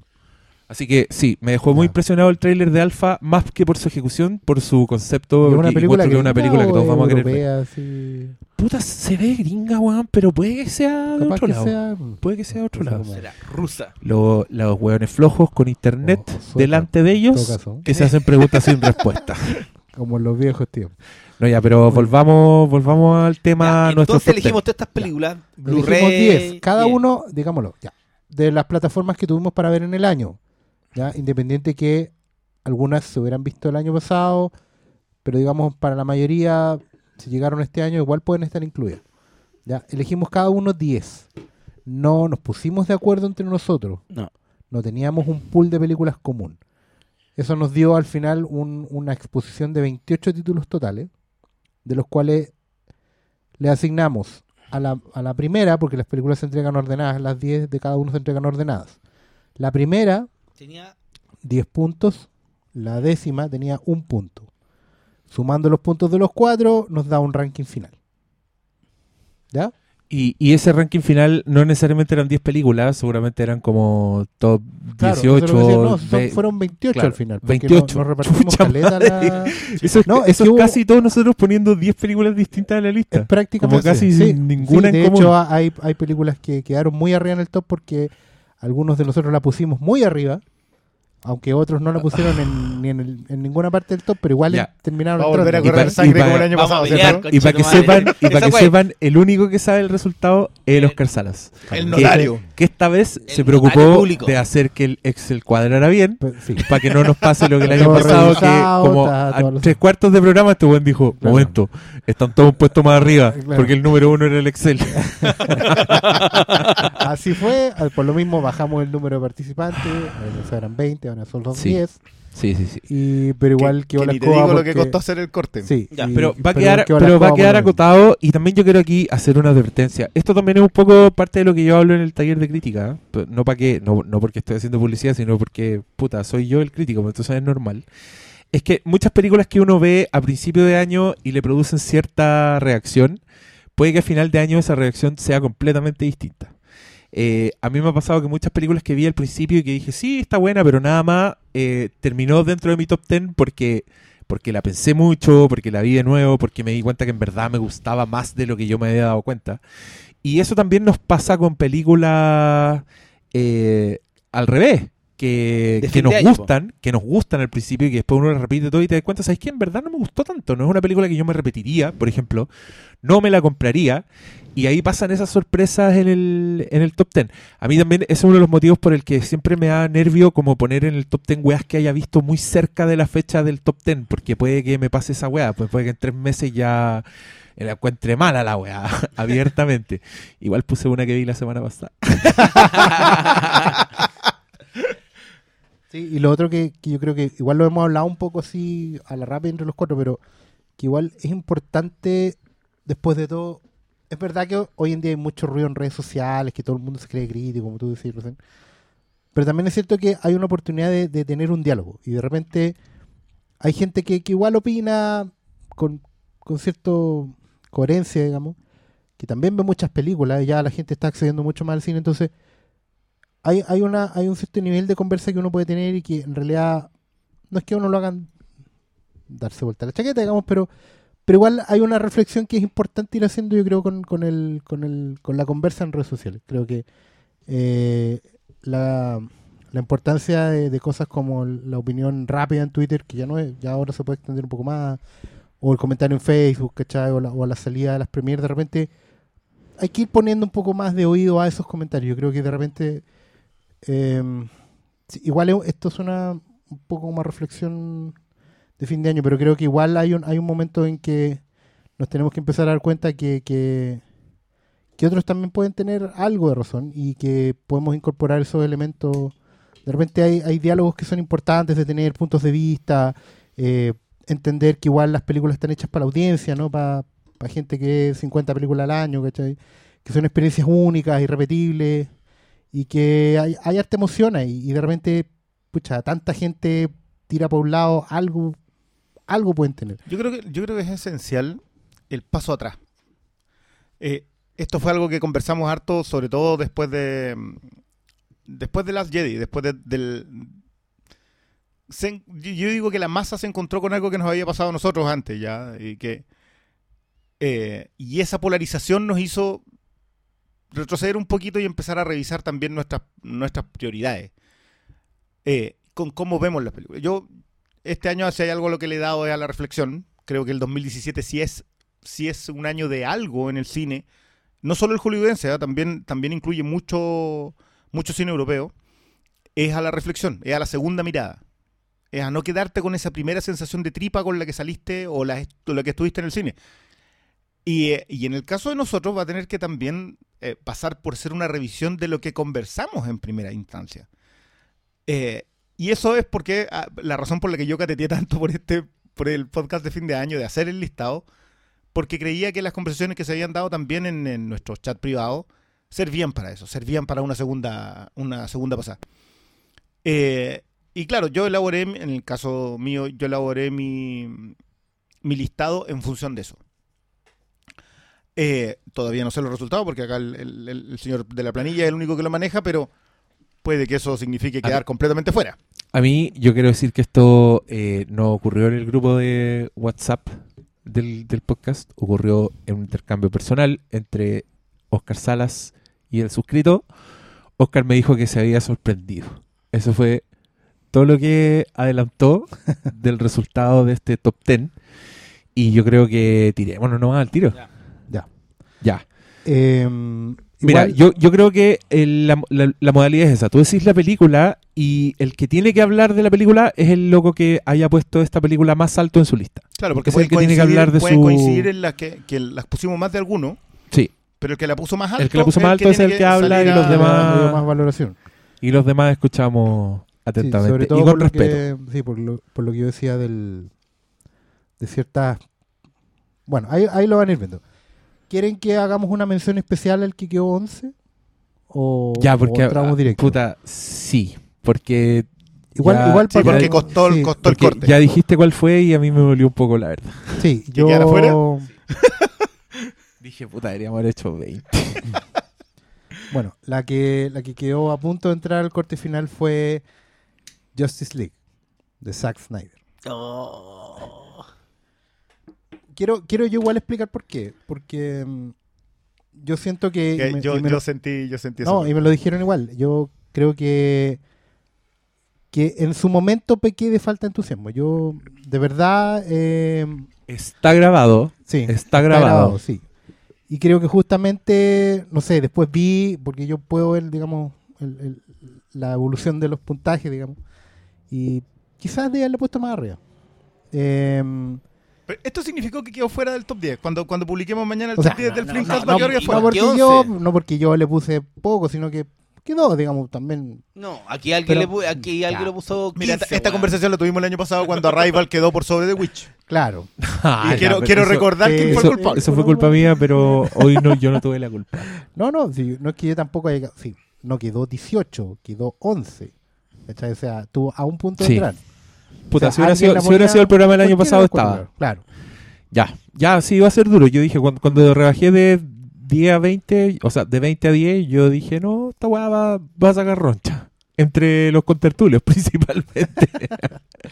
No, que pero la bueno, gente ya, ya- si la No, gente pero no que- tiene tiempo, sí. Pero, pero esto lo dijimos. Dijimos que íbamos a tratar de ser lo más respetuoso posible este año Sí, sí, con, sí. con los comentarios. Así que no, y no vamos a hablar de la Liga de la Justicia porque quedó top No, 11. de hecho, quedó top. ¿Qué otro? Ya, vamos con el Así top que 10 vamos a al ir tiro. De inmediato, pero bueno, es, es parte de la, de la reflexión que Ya, estábamos voy a, voy a agregar un redoble de tambores. Y el top 10 es Triple X. El ¿En regreso de Sander Cage. sí, así que que ¿Cómo entró esta cuestión aquí? Se hace, se Y hace yo la puse súper arriba. y la Liga de la Justicia quedó afuera, que es rico. no, pero- no, yo no la puse bajo esa. No, yo, yo quiero decir que yo también puse Sander Cage en mi lista. ¿En serio? Sí. ¿Pero cuándo la viste? Porque yo en realidad no la puse, no la vi. Yo no, No, a mí- yo, yo no la vi. esa, ni Puta, mira, Wick, ni Atomic Blonde, ni es nada. que de eso, salió a- Es que yo la, mira, yo te voy a decir la verdad. Yo la vi en un viaje, entonces no estaba entre medio de la posibilidad de Flipcast. Pero era Y, legal. y lo pasé tan bien con la weá que dije, no, esta weá debo ser yo. ¿Cachai? Porque la weá tiene malas críticas, como que a la gente no le gusta. Que es muy chana la película, weón. Es súper es súper chana. Y yo dije, ya, lo pasé tan bien con la weá que dije, no, esta weá debo ser yo el intoxicado. Entonces, por eso no le conté a nadie, ¿cachai? No le dije a nadie que lo había pasado tan bien. Pero la volví a ver y lo volví a pasar bien. Y dije, esta weá tiene que rescatarse, ¿cachai? Mira, yo te soy muy sincero. Puede que alguna película me haya gustado más que esta, pero yo creo que al ponerla va a hacer que la gente se interese, que la busque. Y. Es que la pero, pero tú la pusiste más arriba, así que habla tú, perdón. no, es que, puta, si, si veis todo, hablan de Vin Diesel, puta, que rena- renació con su carrera con, Con los furiosos. con, con los Furiosos, pero como que esa película ya al principio era de, de carreras de auto y ahora se desperfiló completamente. Con Triple X era una película menor que después hizo una secuela muy mala con Ice Cube. Con el hombre, los codazos. Y, y tal como pasó con Riddick, que tiene una secuela que a él le gusta y a mí me gusta mucho, que... Pitch eh, no, el- Pitch no, Black, el- las, las, crónicas de, las Riddick. crónicas de Riddick, que yo la encuentro súper buena como una película de ciencia ficción. Pero, Esta- es- pero es- él trata de ser Conan en el espacio. Pues, esa Y cuestión por no eso tiene- es buena, Ya, pero no tiene nada que ver con Pitch Black. No, pero y en, en esta lo que hacen es reinventarlo y, pe- y pescar como a, a un James Bond moderno, que eso es lo bacán de... de Como- es más que un James Bond moderno, es como un James Bond reggaetonero. Y, y yo creo y que. flighte, Y y... es, es que esa es la weá, yo creo que James Bond en su esencia es igual de flight. ¿Cachai? Onda, Ian es, Fleming lo que estaba haciendo, está haciendo una weá igual de flight que Sander Cage. Entonces, para mí, es la adaptación real de James Bond. Es The Real Adaptation. Y esa weá. Además, actúa Donnie Yen. No, güey, el, el año pasado estaban todos con, ay, Donnie Yen, I'm going with the force, the is with El me. de- el de ¿Y quién fue a ver Sander Cage? Ni uno de los culeados de cartón, completamente. Donnie Yen, we got your back. No, y a mí lo que me gusta es que igual con esta película es como que ojalá le tengan más respeto a Vin Diesel, que todos dicen que, que este weón que actuó en esa película del de que era un niñero con cuidando cabros chicos. Bueno, y la Weón. roca, weón. Pero bueno, No, este, no, este no, es no más que la roca, porque no la, la roca solo la tiene Rápido y Furioso no, y este no, tiene espérate, la roca era un hada. era un no, hada, no, no. era el hada, el, el hada de los dientes. Oh, Chucha Pero, la wea. puta, si nadie la... Ya, pero, weón, este weón. No están ayudando al argumento. No, pero escucha, es que Vin Diesel es un seco porque el weón se va de Rápido y Furioso y dice, no, yo quiero hacer películas buenas y la weá. No quiero hacer secuela. De No hecho, la razón hacer- por la cual no quiero hacer secuela y, y los buenos sin él hacen la 2, que es Callampa, hacen la 3, que es bastante interesante, te diré. Sí. Y ahí el weón dice, no, voy a volver, si siempre amé Rápido y Furioso, no es que me haya ido mal en las otras películas, ¿eh? yo soy un Rápido... Y con Sander Cage hizo la misma weá. No, se fue, hicieron una película entre medio sin él y ahora no, si yo, si a mí me gusta este personaje, aquí estoy. Y lo mismo pasó con Riddick, pero, pero yo encuentro que le sale bien la jugada y al final, puta, andan todos pendientes más como esta acción como más callejera realista tipo John Wick y yo creo que de repente hay que dejarse volar y bueno, a James Bond se le perdona todo y yo creo que puta, vean esta película porque realmente te muestra lo que es ya la acción cuando ya es increíble, pero tú decís, ya esta weá es tan, tan la raja que so- solo la aceptáis aunque sea algo que no podáis concebir en la realidad, ¿cachai? Que es lo mismo que es tan pasa en loca. Rápido y Furioso. Una- Sí, es- es- es lo mismo. mismo. Pero el problema es que yo creo Pero- que con la Rápido y Furioso se, se ha empezado como a desinflar un poco y esta para mí retoma un poco como ya lo que habían hecho con Fast Five. Es que igual era Rápido y. Furioso Sí. son como muy, son muy conservadoras, cristiano, católica, familiar, weón, es como muy... Sí, pues es la familia. Eh, es súper. Es que Ya, no, eh, weón. ya, Pero igual- es igual la la misma weá que Coco. Este, este es un buen flight caliente y Es la misma weá que Coco. Con, Pero- piensa que la- es que yo creo que las Rápido y Furioso igual tienen una conexión heavy con lo latino, ¿cachai? Entonces esas weas finalmente se transforman en un fenómeno. Y en Chile las Rápido y Furioso son un fenómeno. O sea, ustedes... yo he ido a las premieres de esa weá y hay como weones que tienen clubes de auto, ¿cachai? Sí. No, es verdad. Y yo eso. creo que yo creo que Sander Cage va para la misma weá, como que está buscando su propia identidad, como su conexión latina, que a mí me da risa porque para mí eh, ese weón del del puta, ¿cómo se llama el actor? Se me fue el nombre, weón. ¿Quién? Vin Diesel. Vin Diesel. Vin Diesel es un weón que no tiene raza. Porque el weón es como todas las razas. El weón es como negro, hispano, es como un comodín. Yo no sé qué chucha es ese weón y por eso el weón tiene tanto éxito, ¿cachai? Y yo creo que Sander Cage no lo podría hacer ni un weón en el planeta salvo este weón. O sea, y, bueno, digamos, digamos las cosas las cosas como son. Hoy día salió como un listado, no sé si lo cacharon, que Vin Diesel era el actor que más había recaudado en el año. Entonces, yo creo que toda esta weá están como validándolo como la gran estrella de acción de, Yo- de yo- la yo- ¿Quién yo actualidad. te la voy a- y, y años anteriores, ¿quién eran ese weón? ¿Quién eran los actores más recaudados? Puta, estaba entre Eh, Robert Downey Jr., La no. Roca. La No, Roca o sea, aunque, aunque me duela Tom Cruise. Este Sí. año sí, po. Sí, po. O sea, en años anteriores siempre. ¿Cuánto la, la misión Will imposible? Smith también, que siempre sacaba películas de Real los 100 También. millones de. También es verdad. Pero igual, bueno, de to- entre todos esos, Vin Diesel sale perdiendo, hay que decirlo. Pero se la arregló para llegar al top 10. sí, po. No, igual yo lo que quería Ahora decir es que igual te la compro porque, mal que mal, si le puso la voz al gigante de hierro, Sí. merece por lo menos una oportunidad. Que- Ya, Groot, vos cachés que ese conche su madre va a trabajar una hora a un estudio culiado, lo único que va a decir Ay, es un "Ay, Groot". un Groot con su voz culiada de, por favor, de coloso. más. No, no. Y ahora más despacio, ahora más lento. ¿Cuánto rato voy a estar haciendo esa de hora? Y el weón se debe ir con un saco de billetes, weón. ¡Qué rabia! Bueno, Vin Bueno. Diesel, ah, claro, pues con Guardianes de la Galaxia, Rápido y Furioso está listo. Ahí pues. está, Imposible pues, que lo ahí. Pero, ¿y tú cachai que el, el más, el más taquillero de la historia es Samuel L. Jackson? Sí, pues. Y es Se la porque ese weón bueno, tiene, sale. tiene Jurassic Park, po weón. El weón sale un minuto, pero ahí está. Tiene Jurassic Park, tiene, Tiene- la, amenaza, la amenaza fantasma. Tiene las Star Wars, Tiene la- Pero. Tiene los, tiene la los No, no, no. increíbles. Tiene las No, tres Star Lo Wars. increíble. Paren, Lo increíble. Lo, lo superó Harrison Ford de nuevo. Con Force Con Awakens. Force Awakens. Recuperó. Oh, los Pero, huevos, pero ahora que va a salir Nick Fury de nuevo ya. Sí, pues. En Vengadores. Ya, pero no hablamos Ya, de sigamos vamos al porque nueve. nos quedan nueve películas todavía. Ya, top 9. Y Redoble tambores. a propósito de lo que hablamos, estrellas de acción, grandes recaudadores, gente que se echa la industria al hombro, cáiganos como nos caiga. El top 9 es para La momia. The Mummy. Y ese fui What? yo. Yo, Yo, yo dije también que... quiero decir que yo no puse Yo- este, esto en mi listado. Yo, Yo- estoy muy intrigado sobre Espérate, lo que va a espérate. decir No, esto es importante. Yo, yo igual he estado en, en un proceso de reflexión largo. eh, Perdón, no, yo necesito preguntarlo. ¿En qué número la pusiste para que quedara 9? No, yo creo que, que yo no, creo no que esa información no reservada. Sí, no, respetemos no, esa weá. No, no digamos Ya esa weá. subo, póngase la weá. No digamos esa weá.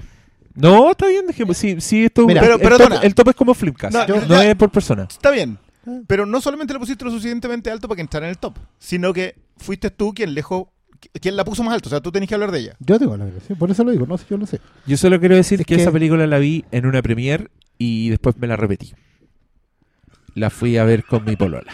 Sí, así yo, que, yo la Oscar Salas, te escucho. Mira, yo lo bypassé en, en su momento porque esto no ha cambiado. Digamos, a mí Tom Cruise me sigue cayendo. Porque son dos antecedentes. Uno, tu background con Sí. los monstruos de la Universal. Y dos, Sí. Pero es que ya, igual, vale, te igual escucho, te he tenido he tenido harta conversación al respecto y mm, mira, esto tiene que ver con, con- con mi experiencia no solo con esta película, sino que con Valerian, ¿cachai?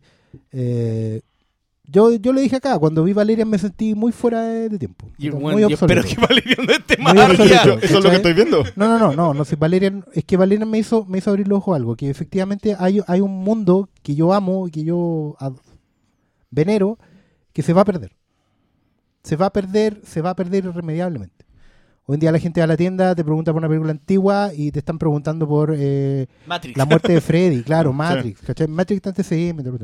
Entonces, ni hablar de ir a los 70, ni a los 50, menos a los 30. Hoy en día esas marcas, la, la marca de los monstruos de la Universal no venden más que como máscaras en, ahí a los pies del San Cristóbal. Y si es que, porque ya ni siquiera venden la, la del Drácula de Lugosi. Y nadie sabe quiénes son, ¿cachai? Entonces,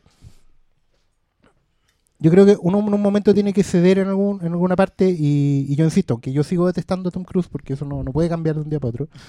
yo creo que esta película en particular y el, y el universo, el Dark Universe en, en general, debe de alguna manera eh, salir a flote. Pero tú, Yo creo que es la que última eso- oportunidad de, de rescatar todo ese mundo hermoso de Pero- los monstruos, aunque haya que ceder en algunos aspectos más góticos, más literarios. Y, y se necesita llegar ahí. Se Pero necesita ¿Tú entrar a esa que la audiencia. película Da para estar un... Porque, claro, todos están... Por mucho amor que le tengáis, lo... yo... Bueno, entiendo esta weá. Lo que pasa es que, a ver, mira, la película tiene buenas intenciones. Lo que pasa es que está mal ejecutada. ¿Cachai? Las intenciones son justamente crear un universo nuevo, traer a los personajes de modo fresco para las nuevas audiencias, conectarlos a todos rápidamente. Yo creo que las ideas están bien ahí. No sé si, si Kurtzman es el mejor ejecutor, si Oye, es que, es que mira, está yo, todo ahí, pero, pero se necesita esto. Yo creo que es muy importante que esté, que exista y que funcione. yo creo que eh, lo que hay que hacer siempre es hablar de lo que la película está tratando de hacer, ¿cachai? No de, de la película que yo tengo en mi cabeza, esta película debiera ser, ¿cachai? Y según esa weá, ¿qué está tratando de hacer la momia? La momia está tratando de ser primero un blockbuster. Segundo, está tratando de establecerte un universo oscuro, que la weá aparece en el logo, ¿cachai? Eso significa que te van a meter más personajes de la, de la tradicional Universal. Esta película se supone que conecta con el hombre invisible, con Johnny Depp, que la weá está anunciado hasta el casting. Claro. Conecta con eh, Dr. Jekyll y Mr. Hyde de Russell Crowe, con el hombre, con Frankenstein, que era Javier Bardem, y yo esa weá encuentro brillante. ¿Cachai? O sea, de hecho, la mejor idea que tenía era justamente que a través de la conexión con la momia, tú generabas al fin y al cabo al primer vampiro. ¿Cachai? Que es una idea que se insinúa sobre el final. ¿Cachai? Que, que Tom Cruise se convierte en una especie de neocaín. ¿Cachai? Co- Que se va marcado, que va a ser inmortal, que no va a morir nunca, ¿cachai? Pero siempre va a estar ahí con- en, en este camino a, a medio filo entre la luz y la sombra que tiene siempre el vampiro, que debe tener el vampiro. Y que es con lo que conectan los caros hoy en día, ¿cachai? Con los juegos de mascarada y todas esas cosas, ¿cachai? Y, y yo insisto, yo creo que es importante, yo creo que esa película necesita verse de nuevo, verse explicada.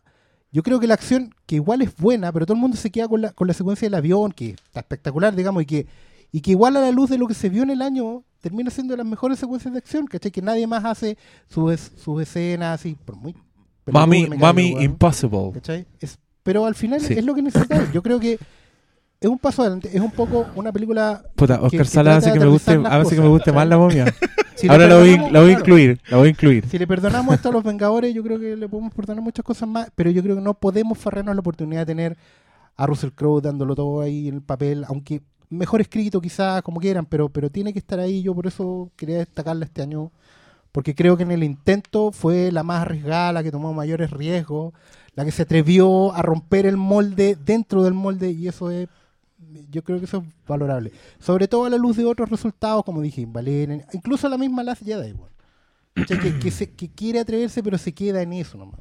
Y eso, no, necesitamos cambiar, necesitamos cambiar desde dentro de la industria. Yo creo que esta película iba para ese lado. Ya, eh, otro top, ¿o no? El señor Salas es el que los tiene. Ya, Sigamos, Salas. sigamos. Eh, top, espérate, top 10, Era- Thunder Ca- eh, XXX, el X. regreso de Thunder Cage. Top 9, The Mummy. La y el top 8 es Alien Covenant. Yo lo puse alto. Yo igual iba a decir que la puse no tan alto como Christian, pero igual a raíz de lo mismo que estaba diciendo ahora. hace poco.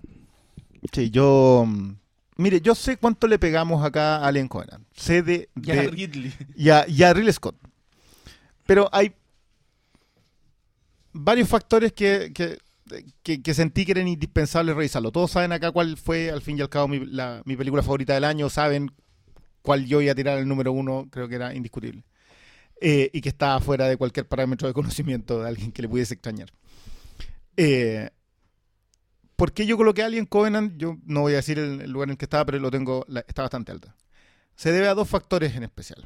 Uno, a la revisión del género.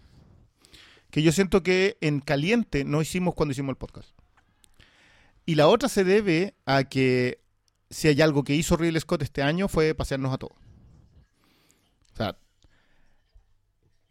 primero hace Alien, con todos los bemoles que nosotros ya discutimos, pero eh, sin, sin revisión. Lo discutimos en su momento. Después produjo Blade Runner. eh, que se- no se encontró con la capacidad para dirigirlo porque estaba demasiado ocupado con, eh, con Covenant. y armó una Blade Runner, la dejó puesta hoy día leía una entrevista en la que él mencionaba todas las cosas que eran de él en Blade Runner. Eh, se le entrega a Villeneuve, Villeneuve termina dirigiendo lo que termina dirigiendo, eh, que creo que también va a aparecer, espero que aparezca también en la lista, yo por lo menos la tenía en la mía. Eh, y después de eso va y hace una película All the Money in the World, que él tiene la idea de colocar a Christopher Plummer. Los productores le niegan la idea y le colocan a Kevin Spacey. Cuando pasa lo de Kevin Spacey, en 11 días, 11 días, remueve digitalmente a Kevin Spacey y coloca de nuevo a Christopher Plummer. Hace los reshoots. Eh, retira la película de un festival en el que se iba a presentar. Estamos hablando de un caballero de 80 años.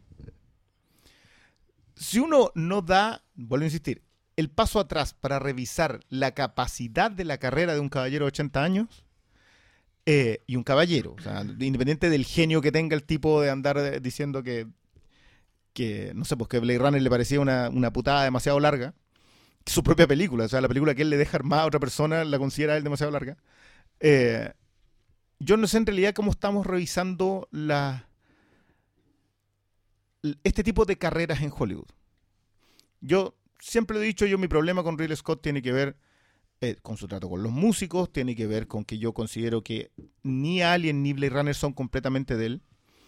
Pero siento que de las cosas que se ha ido apropiando con los años, no estamos revisándolas con, eh, con el aplomo suficiente. Cosas de las que yo me burlé en primera instancia de Alien Covenant. De nuevo, porque no, di, eh, no le di la segunda vuelta. Eh, la revisión de los androides. Cuando estos dos androides conversan. Que es una de las cosas más criticadas de todas. ¿Por qué? Porque, Porque todos Ridley Scott al- todos quieren al xenomorfo y Ridley Scott decide no darle al xenomorfo el protagonismo que, que le dio Cameron, por ejemplo, en donde era un enemigo imposible, que, que le da Fincher de alguna manera al convertirlo en una especie de demonio. Eh, Ridley Scott vuelve al, primigenio en el cual el mayor enemigo del, del hombre es la máquina que lo va a reemplazar. Y esta máquina que lo va a reemplazar, que más encima lo asume con una especie de dualidad, es decir, la máquina que aún anhela ser hombre y la máquina que pasó de ser hombre. Y los colocan en, una, en una escena que homoerotismo eh, completo, coloca a Fassbender justamente a hacer eso, lo, lo coloca a través de la música, que es una forma de comunicación, una forma matemática, etcétera, etcétera. Yo repasé Alien Covenant a propósito de hacer esta lista. O sea, fue algún bicho que a mí me quedó picando después de, de- de todo lo que hizo en All the Money in the World. Y dije, ya, esto lo tengo que revisar de nuevo. Me la llevé para la casa, la coloqué, la vi completa. Y la segunda, la segunda pasada, claro, uno sabe, todos, todas las tripulaciones de todas las aliens hacen cosas tontas. Si uno deja de empezar a criticar eso per se, empieza a notar las, las verdaderas segundas lecturas en, en- en Prometeo primero y en Alien después. Yo, ojo, que no he querido revisar Prometeo porque probablemente ahí sí que tenga que hacer una reculada mucho más fuerte que con esta. Porque con esta fue una sola pasada, digamos. Eh, mira, yo después de ver eh, Alien Covenant dije, este weón quiere hacer Blade Runner. Entonces, para mí debería este weón haber hecho Blade Runner y pásenle un Alien a Denis Villeneuve.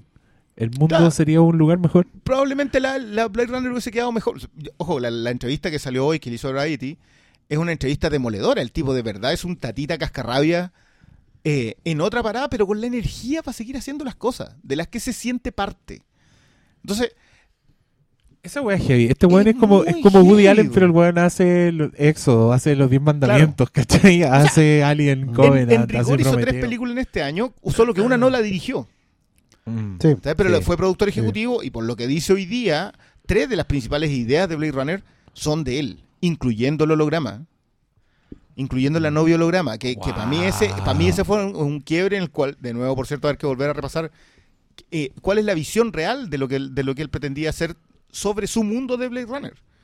Y, y eso obviamente lo traspaso a Alien y, y no, no, no pude no colocarla, perdón, esto yo lo hice el fin de semana, o sea, yo, yo vi a Alien el día 24 de la noche, antes de irme a acostar y dormir 10 horas, digamos, pero, Sí, pero igual, necesité no irme, pa- irme al reposo con eso. Sí, es verdad, es igual lo habíamos estado hablando harto en la tienda y tenía que ver mucho con, eh, con empezar a hacer las conexiones con. Porque alguien de ya de, de- de cierta edad ya tiene clara la visión del mundo y lo que quiere para el futuro.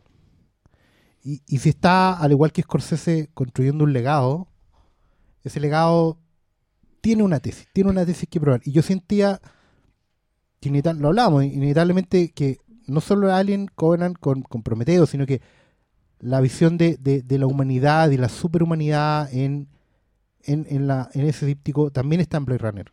¿cachai? Y en el fondo también están de marcha. Sí. Que hay, hay una visión así...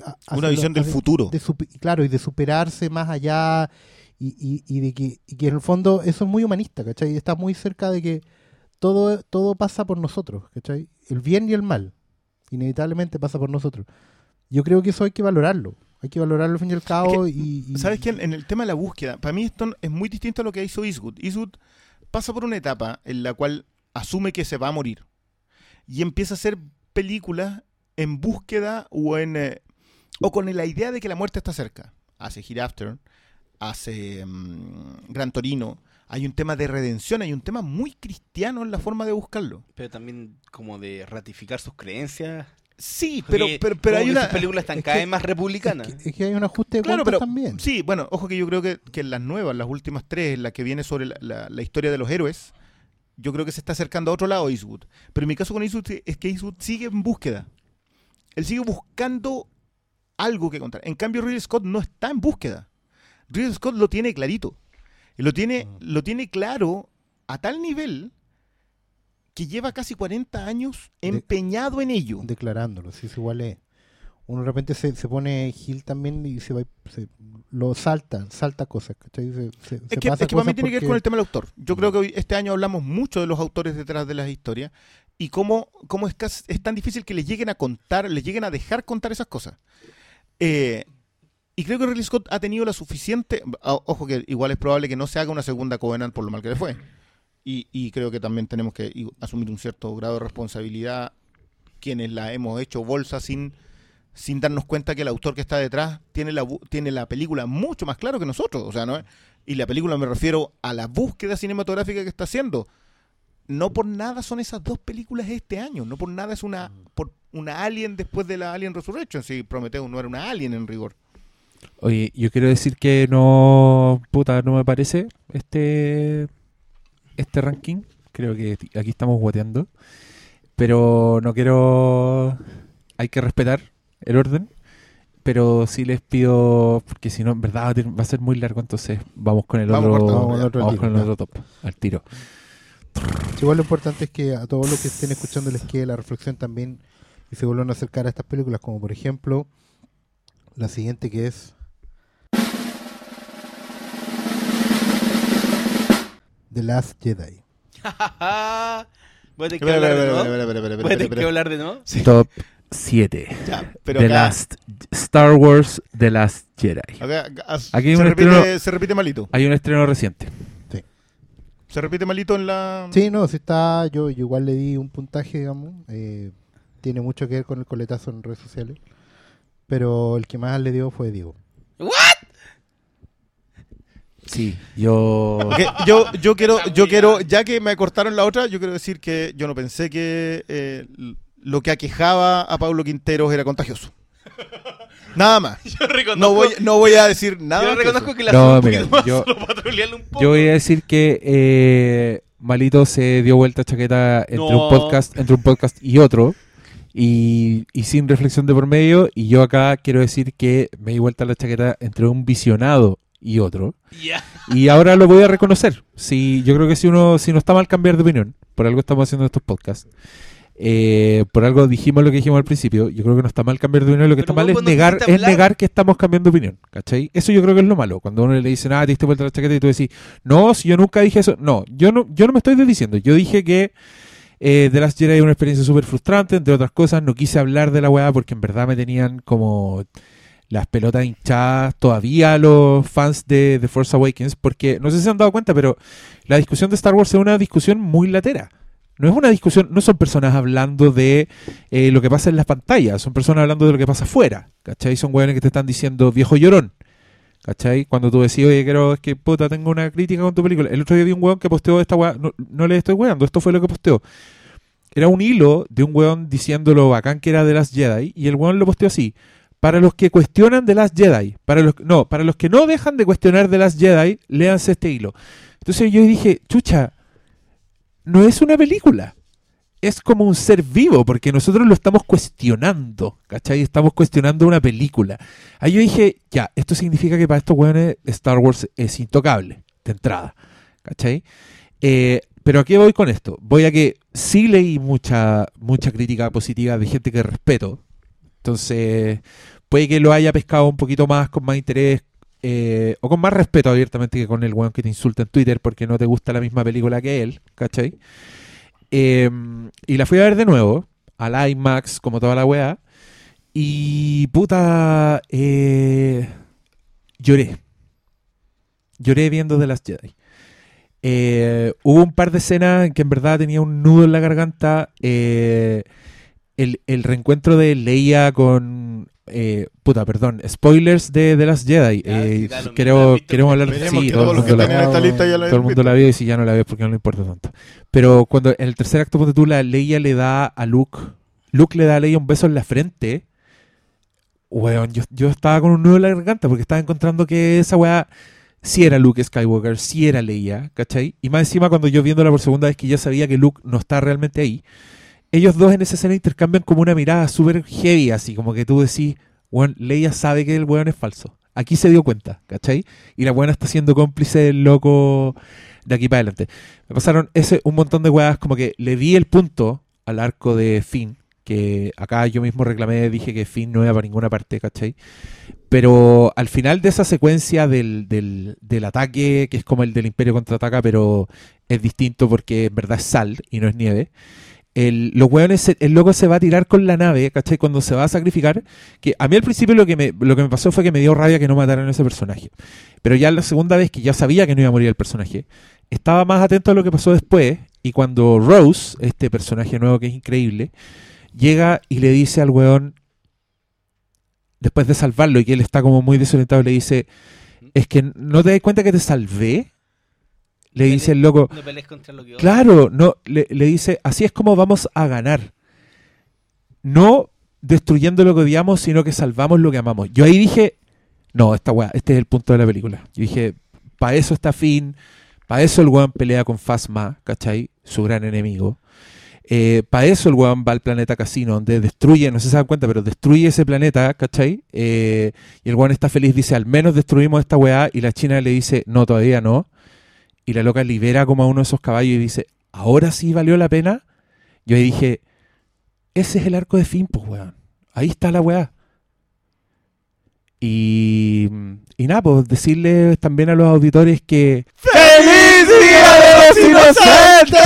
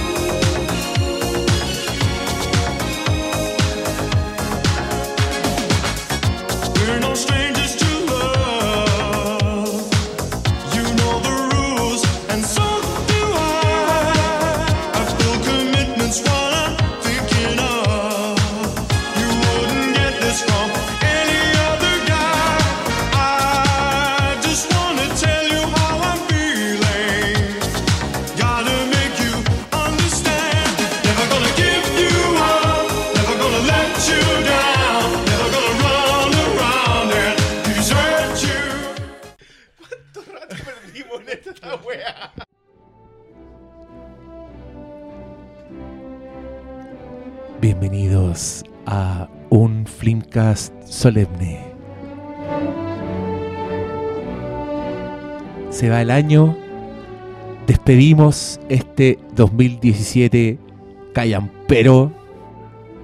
No, tuvo sus cosas buenas. Voy- ¿Sabéis qué? Tuvo cosas buenas, tuvo Fue cosas me- malas. Fue mejor que el año pasado que salió Donald Trump, presidente de Estados Unidos. Pero ahora fue presidente todo el año. No sé. Pero ya estamos todos acostumbrados. Pa' mí, eh, este año fue como It's a Wonderful Life. Tanto, tanta miseria como felicidad, pero finalmente escogemos la felicidad y nos quedamos con eso. Así que, que bello vivir. Terminamos aquí el programa.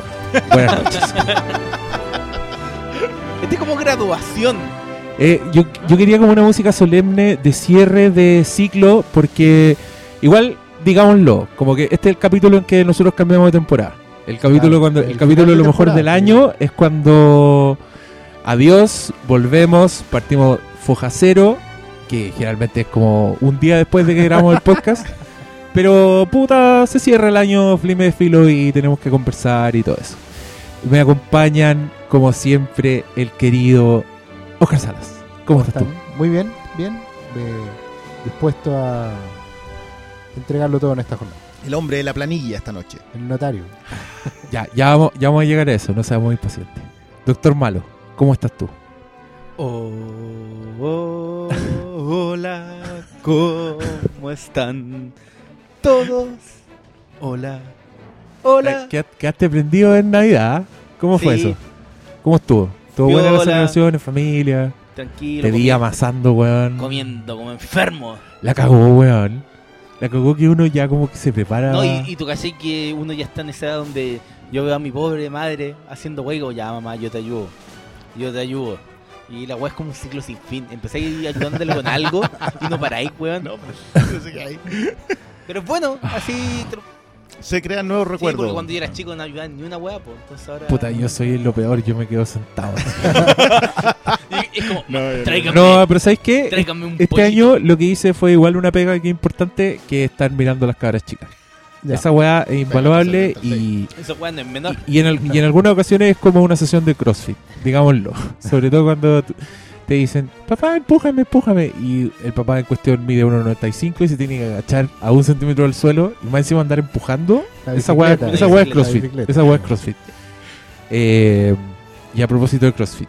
Ah, Cristian Briones, ¿cómo estás? eh, Buenas bien, noches. Impecable. Yo- Impeca- estáis- sí. vos, vos estáis, est- este capítulo le gusta a este weón. Empieza a wear, empieza a wear temprano no, en el mes. Ya, ¿cuándo va a hacerlo? ¿Cuándo Diga- va a hacerlo? digamos, ¿por qué también está contento el buencito? Sí, Después de Navidad, po. y dormí 10 horas. Ah, que ya. era algo que no había hecho en bastante tiempo, lo- debo decirlo. Del 24 al 25, 10 horas de plácido No, pues sí. Ya, pero la weá hermosa, weón. La venta, ¿o ¿no? No, pero- Debe ser rico vender Obvio, encima, weón, fue. Estuvo bien. Oye, cabros, ¿qué quieren comer? Pidan lo que quieran. Yo me rajo. Ahí tienen 15 lucas. Y tiró la Y ahí- y y ahí uno dice, así, y uno ahí dice, bien, Gracias, Navidad. bien. Y bueno, Ya vamos a estar Así- en mejores condiciones que no vamos a tener que hacer esas cosas. así eh, dejamos el- la etapa de saludo y procedemos a la etapa programa propiamente tal. A lo que la gente está esperando. La- lo que la gente está esperando. Con Oye, sí, yo.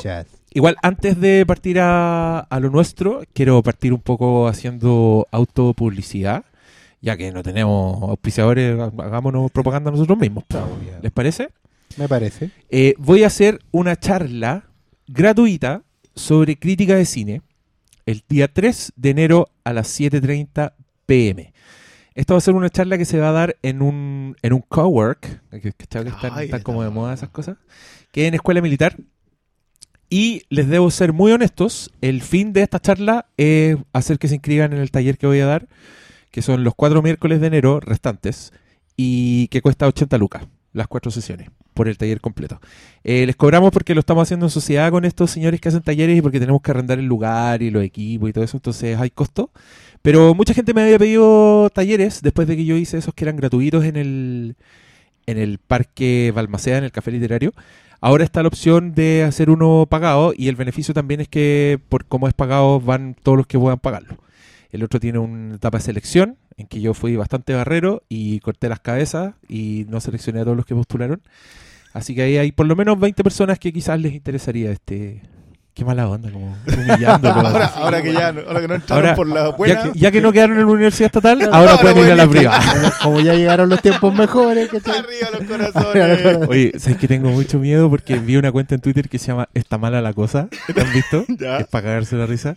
Y son puros pantallazos de gente haciendo este tipo de weas. Como, vengan a mi taller en mi casa de cine, inscripciones ahora. Está mala la cosa.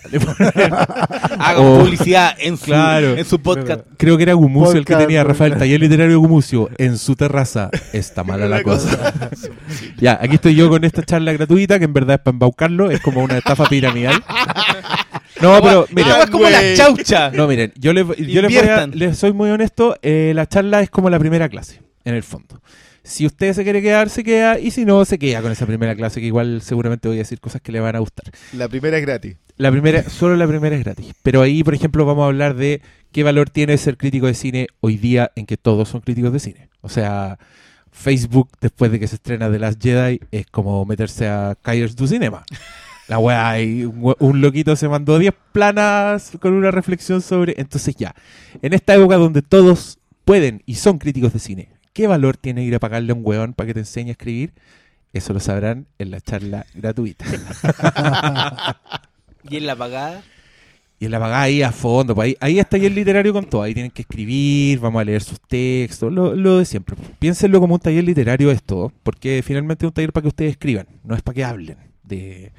Igual les puede servir, pero la idea es el formato, la crítica escrita. Así que eso. Diríamos, ¿y si hacemos un taller de podcast? Así nosotros. ¿Irá alguien? Igual, ¿Cómo igual eso es como tráiler de la temporada. Primera lección. Ah, son como- compren chela. Abastezcanse. Segunda lección, compren pizza. Y listo, alcoholícense y, Y- denle. Y conversen. Y acérquense Sí, al micrófono. Sí, en verdad que es chanta. Está mala la cosa. Está mala la cosa. Ya, Ya. volvamos a materia. Eh, Expliquen Oscar, cómo, Oscar expliquen cómo Salas. se armó el, el top Ya. 10. Miren, hoy día vamos a hablar, ya, eso. Vamos a hablar de lo mejor del 2017, para lo cual todos mandamos una lista con nuestros top 10 ¿Pero del año. de qué, po? De las películas que se estrenaron en Chile durante. No, al No, final, ¿qué dijimos? Las películas, a ver, cada uno de nosotros escogió 10 películas. 10 películas consideradas lo mejor del año. Dentro de lo que vimos, ya fueran salas de cine, microcines, plataformas de streaming legales Y Blu-ray. y Blu-ray. O de slash DVD. En- pa'l- en- en- Formato físico. formato físico en el- disco En el fondo, es todo lo que vimos el 2017 de manera legal. que se Legal. No, y Estamos no- contando, estamos contando estrenos, estamos contando películas que vimos en Fantastic Fest Sí. con el Briones, Sí, estamos contando películas que nos mostraron a nosotros en privado adelantados, sí. ¿ya? Y estamos hablando de todo lo que vimos en Netflix, en Amazon y puta, En si se compró el. Blu-ray también. Sí. No estamos contando el punto MKB, que debería darles vergüenza. O sea, el- Paguen por su el- entretenimiento. No estamos contando los screeners que salen en esta época. Claro, esas los. DVDs Uy, con- empezó, ni empezó los- a todo esto, eso. DVDs con subtítulos Oye, coreanos. Voy a aprovechar, voy a aprovechar de darle una buena noticia a los fliméfilos que nos escuchan. La película Call Me By Your Name, que es una de las que más ha sonado como de las buenas, se va a estrenar en Chile el 15 de febrero. Así que aguántense. Yo sé que hay screeners, eh, los va a ver si es que no los hay ya, pero vean las películas en el cine, porfa. Sean- Sobre todo porque el esfuerzo que seamos- representa para esos sellos. Sí, esas cosas a mí chicas. me gusta que se estrenen esas películas en el cine, me gusta verlas en el cine y si el público objetivo de la película la ve en la casa robada de internet, es la distribuidora simplemente no va a traer esas películas y ahí No. vamos a cagar todo. Y ahí nos van a mostrar el Día de Independencia 2 en un siglo sin fin. O va, va a estar de las Jedi rotando en toda la en todos los cines. No sería malo en todo. ¿Qué es lo que ya pasó? O sea, el otro día escuché de un multicine gringo que tiene The Last Jedi cada una hora. Porque está en todas las salas, entonces Claro. se la arreglan para que empiece a la una, a las dos, a las tres, a las cuatro. Es como eso llegue ya- The Last Jedi a ver a verla en cualquier minuto. Eso ya es demasiado. Bueno, yo creo, yo creo que para allá vamos y películas como Call Me By Your Name son vistas de manera ilegal. Ah, y también les quiero contar esto. Solo esta copucha, yo sé que este podcast va a quedar de 5.000 horas y que me van a odiar por estar agregando tanto, pero vi un tráiler de una película que no puedo entender que no hayan hecho antes. La película se llama Alpha.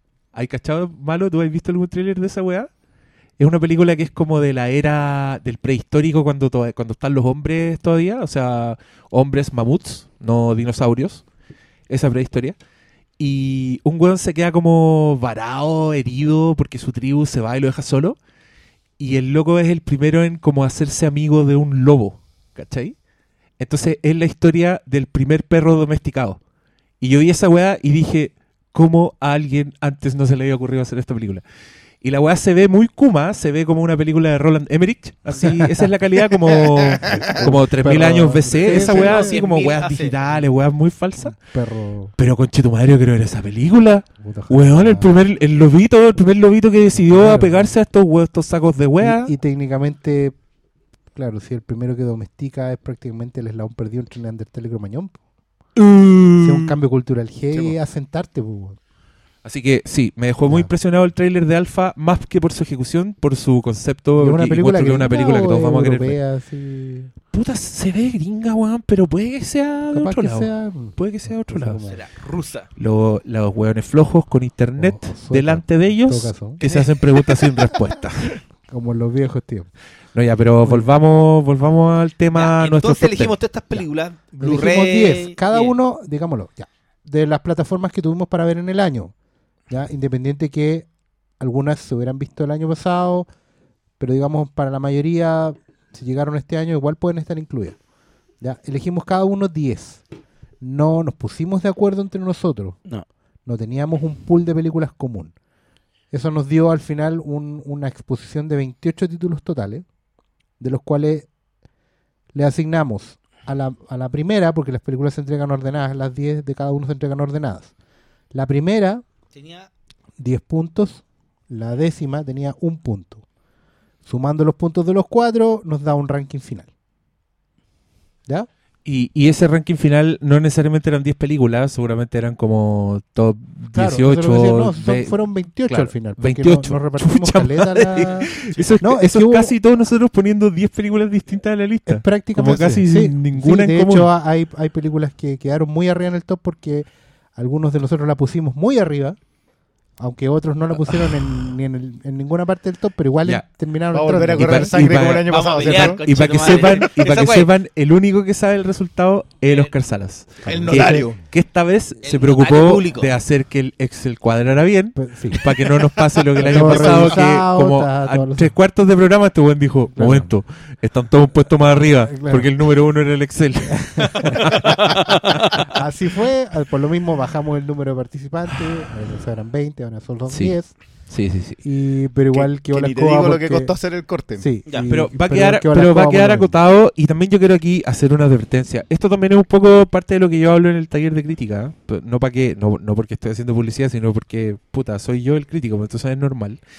Es que muchas películas que uno ve a principio de año y le producen cierta reacción, puede que a final de año esa reacción sea completamente distinta. Eh, a mí me ha pasado que muchas películas que vi al principio y que dije, sí, está buena, pero nada más, eh, terminó dentro de mi top 10 porque, porque la pensé mucho, porque la vi de nuevo, porque me di cuenta que en verdad me gustaba más de lo que yo me había dado cuenta. Y eso también nos pasa con películas eh, al revés. Que, que nos gustan, que nos gustan al principio y que después uno las repite todo y te das cuenta, ¿sabes qué? En verdad no me gustó tanto. No es una película que yo me repetiría, por ejemplo. No me la compraría. Y ahí pasan esas sorpresas en el, en el top 10. A mí también ese es uno de los motivos por el que siempre me da nervio como poner en el top 10 weas que haya visto muy cerca de la fecha del top 10, porque puede que me pase esa wea, pues puede que en tres meses ya la encuentre mala la wea, abiertamente. Igual puse una que vi la semana pasada. Sí, y lo otro que, yo creo que igual lo hemos hablado un poco así a la rápida entre los cuatro, pero que igual es importante, después de todo, es verdad que hoy en día hay mucho ruido en redes sociales, que todo el mundo se cree crítico, como tú decías recién, pero también es cierto que hay una oportunidad de, de tener un diálogo, y de repente hay gente que, que igual opina con, con cierta coherencia, digamos, que también ve muchas películas, y ya la gente está accediendo mucho más al cine, entonces hay, hay, una, hay un cierto nivel de conversa que uno puede tener y que en realidad no es que uno lo hagan darse vuelta la chaqueta, digamos, pero, pero igual hay una reflexión que es importante ir haciendo, yo creo, con, con, el, con, el, con la conversa en redes sociales. Creo que eh, la, la importancia de, cosas como la opinión rápida en Twitter, que ya no es, ya ahora se puede extender un poco más, o el comentario en Facebook, ¿cachai? O la, o la salida de las premiers, de repente hay que ir poniendo un poco más de oído a esos comentarios. Yo creo que de repente sí, igual es- esto es una un poco como reflexión de fin de año, pero creo que igual hay un, hay un momento en que nos tenemos que empezar a dar cuenta que, que, que otros también pueden tener algo de razón y que podemos incorporar esos elementos. De repente hay, hay diálogos que son importantes de tener puntos de vista, eh, entender que igual las películas están hechas para la audiencia, ¿no? Para gente que ve 50 películas al año, ¿cachai? Que son experiencias únicas, irrepetibles y que hay, hay harta emoción ahí y de repente, pucha, tanta gente tira por un lado, algo, algo pueden tener. Yo creo que yo creo que es esencial el paso atrás. Eh, esto fue algo que conversamos harto, sobre todo después de mm, después de Last Jedi, después de- del... yo digo que la masa se encontró con algo que nos había pasado a nosotros antes ya, y que... eh, y esa polarización nos hizo retroceder un poquito y empezar a revisar también nuestras, nuestras prioridades. Eh, con cómo vemos las películas. Yo, este año, si hay algo lo que le he dado es a la reflexión. Creo que el 2017 sí es, sí es un año de algo en el cine. No solo el hollywoodense, ¿eh? también, también incluye mucho, mucho cine europeo. Es a la reflexión, es a la segunda mirada. Es a no quedarte con esa primera sensación de tripa con la que saliste o la, o la que estuviste en el cine. Y, eh, y en el caso de nosotros va a tener que también eh, pasar por ser una revisión de lo que conversamos en primera instancia. Eh, y eso es porque ah, la razón por la que yo cateteé tanto por este por el podcast de fin de año, de hacer el listado, porque creía que las conversaciones que se habían dado también en, en nuestro chat privado servían para eso, servían para una segunda, una segunda pasada. Eh, y claro, yo elaboré, en el caso mío, yo elaboré mi, mi listado en función de eso. Eh, todavía no sé los resultados porque acá el, el- el señor de la planilla es el único que lo maneja, pero puede que eso signifique quedar completamente fuera. A mí, yo quiero decir que esto eh, no ocurrió en el grupo de WhatsApp del, del podcast, ocurrió en un intercambio personal entre Oscar Salas y el suscrito. Oscar me dijo que se había sorprendido. Eso fue todo lo que adelantó del resultado de este top 10. Y yo creo que tirémonos nomás al tiro. Ya. Ya. Ya. Eh, Mira, igual- yo, yo creo que el- la, la- la modalidad es esa. Tú decís la película y el que tiene que hablar de la película es el loco que haya puesto esta película más alto en su lista. Claro, porque Es el pueden que tiene que coincidir- hablar de pueden su- coincidir en las que, que las pusimos más de alguno, Sí. pero el que la puso más alto. El que la puso más alto es el que habla y los demás- más valoración. Y los demás escuchamos Sí, atentamente. sobre todo y con por lo respeto. que- sí, por lo, por lo que yo decía del, de ciertas... Bueno, ahí, ahí lo van a ir viendo. ¿Quieren que hagamos una mención especial al que quedó 11? ¿O, Ya, o porque. entramos ah, directo? Puta, sí. Porque. igual, ya- igual Sí, para- porque costó, el- sí, costó el porque corte. ya dijiste cuál fue y a mí me dolió un poco la verdad. Sí, ¿Que quedara fuera? yo... Dije, puta, deberíamos haber hecho 20. Bueno, la que, la que quedó a punto de entrar al corte final fue Justice League, de Zack Snyder. Oh. Quiero, quiero yo igual explicar por qué. Porque mm, yo siento que... Que y me- yo, yo lo- sentí, yo sentí no, eso. y me lo dijeron igual. Yo creo que que en su momento pequé de falta de entusiasmo. Yo, de verdad, eh, Está grabado. sí, Está grabado. sí. Y creo que justamente, no sé, después vi, porque yo puedo ver, digamos, el- el- la evolución de los puntajes, digamos, y quizás de haberle puesto más arriba. Em, Pero esto significó que quedó fuera del top 10. Cuando, cuando publiquemos mañana el O top sea, 10 no, del no, Flimcast no, va a quedar no, fuera. porque ¿Qué yo, once? no porque yo le puse poco, sino que quedó, digamos, también. No, aquí alguien, Pero- le, aquí alguien ya. le puso 15, Mira, esta, conversación la tuvimos el año pasado cuando Arrival quedó por sobre The Witch. Claro. Ah, y ya, quiero, quiero eso- recordar eh, quién fue Eso, el culpable. eso fue culpa mía, pero hoy no, yo no tuve la culpa. No, no, sí, no es que yo tampoco haya. quedado- Sí, no quedó 18, quedó 11. ¿cachai? O sea, tuvo a un punto de Sí. entrar. Puta, O sea, si, hubiera sido, la si hubiera ponía sido el programa del año pasado, estaba. Claro. Ya, ya, sí, iba a ser duro. Yo dije, cuando, cuando rebajé de 10 a 20, o sea, de 20 a 10, yo dije, no, esta weá va, va a sacar roncha. Entre los contertulios, principalmente.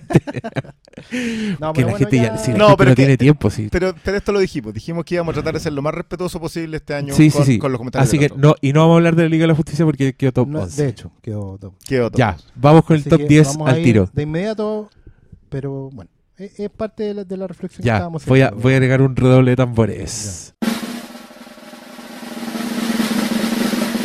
Y el Diez. top 10 es Triple X. El ¿En regreso serio? de Sander Cage. sí, así que ¿En hay que ¿Cómo entró esta cuestión aquí? Se hace, se Y hace yo la puse súper arriba. y la Liga de la Justicia quedó afuera, que es concha su pero- pero- no, yo te la puse bajo esa.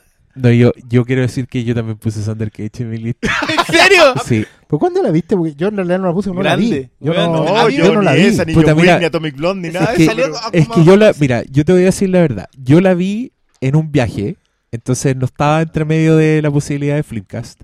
Pero era Y, legal. y lo pasé tan bien con la weá que dije, no, esta weá debo ser yo. ¿Cachai? Porque la weá tiene malas críticas, como que a la gente no le gusta. Es muy chana la película, weón. Es súper es película- chana. Y yo dije, ya, lo pasé tan bien con la weá que dije, no, esta weá debo ser yo el intoxicado. Entonces, por eso no le conté a nadie, ¿cachai? No le dije a nadie que lo había pasado tan bien.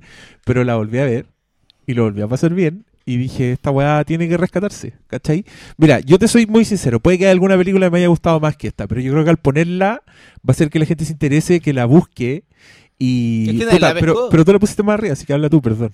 no, es que, puta, si, si veis todo, hablan de Vin Diesel, puta, que rena- renació con su carrera con, Con los furiosos. con, con los Furiosos, pero como que esa película ya al principio era de, de carreras de auto y ahora se desperfiló completamente. Con Triple X era una película menor que después hizo una secuela muy mala con Ice Cube. Con el hombre, los codazos. Y, y tal como pasó con Riddick, que tiene una secuela que a él le gusta y a mí me gusta mucho que... Pitch eh, no, el- Pitch Black, las, las, crónicas de, las Riddick. crónicas de Riddick, que yo la encuentro súper buena como una película de ciencia ficción. Pero, Esta- es- pero es- él trata de ser Conan en el espacio. Pues, esa Y por no eso es Ya, divertida. pero no tiene nada que ver con Pitch Black. No, pero y en, en esta lo que hacen es reinventarlo y, pe- y pescar como a, a un James Bond moderno, que eso es lo bacán de... es más que un James Bond moderno, es como un James Bond reggaetonero. Y, y yo creo y que. y y... es, es que esa es la weá. Yo creo que James Bond en su esencia es igual de flight. ¿Cachai? Onda, Ian lo Fleming lo que estaba haciendo, está haciendo una weá igual de flight que Sander Cage. Entonces, para mí, es la adaptación real de James Bond. Es The Real Adaptation. Y esa weá. Además, actúa Donnie Yen. No, güey, el, año pasado estaban todos con, ay, Donnie Yen, I'm going with the force, the is with El me. el ¿Y quién One, fue a ver Sander Cage? Ni One. uno de los culeados de cartón, completamente. Donnie Yen, we got your back. No, y a mí lo que me gusta es que igual con esta película es como que ojalá le tengan más respeto a Vin Diesel, que todos dicen que, que este weón que actuó en esa película del de que era un niñero con cuidando cabros chicos. Bueno, y la roca, weón. Pero weón, No, este, no, este no, es no más es que, que la roca, porque no la, es que la roca solo la tiene Rápido y Furioso no, y este no, tiene. espérate, la roca era un hada. Era un No, hada, no, no. era el hada, el, el hada de los dientes. Oh, Pero, puta, si nadie la. Ya, pero, weón, este weón. No están ayudando al argumento. No, pero escucha, es que Vin Diesel es un seco, porque el weón se va de Rápido y Furioso y dice, no, yo quiero hacer películas buenas y la weá. No quiero hacer secuela. De No hecho, la razón hacer- por la cual no quiero hacer secuela y, y los buenos sin él hacen la 2, que es Callampa, hacen la 3, que es bastante interesante, te diré. Sí. Y ahí el weón dice, no, voy a volver, si siempre amé Rápido y Furioso, no es que me haya ido mal en las otras películas, ¿eh? yo soy un Rápido... Y con Sander Cage hizo la misma weá.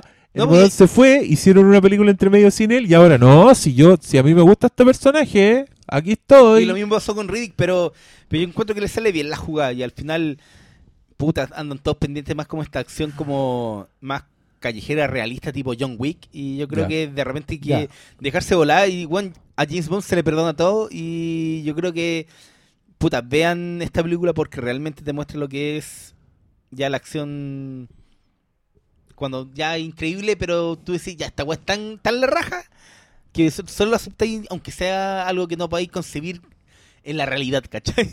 Que es lo mismo que pasa en. Furioso.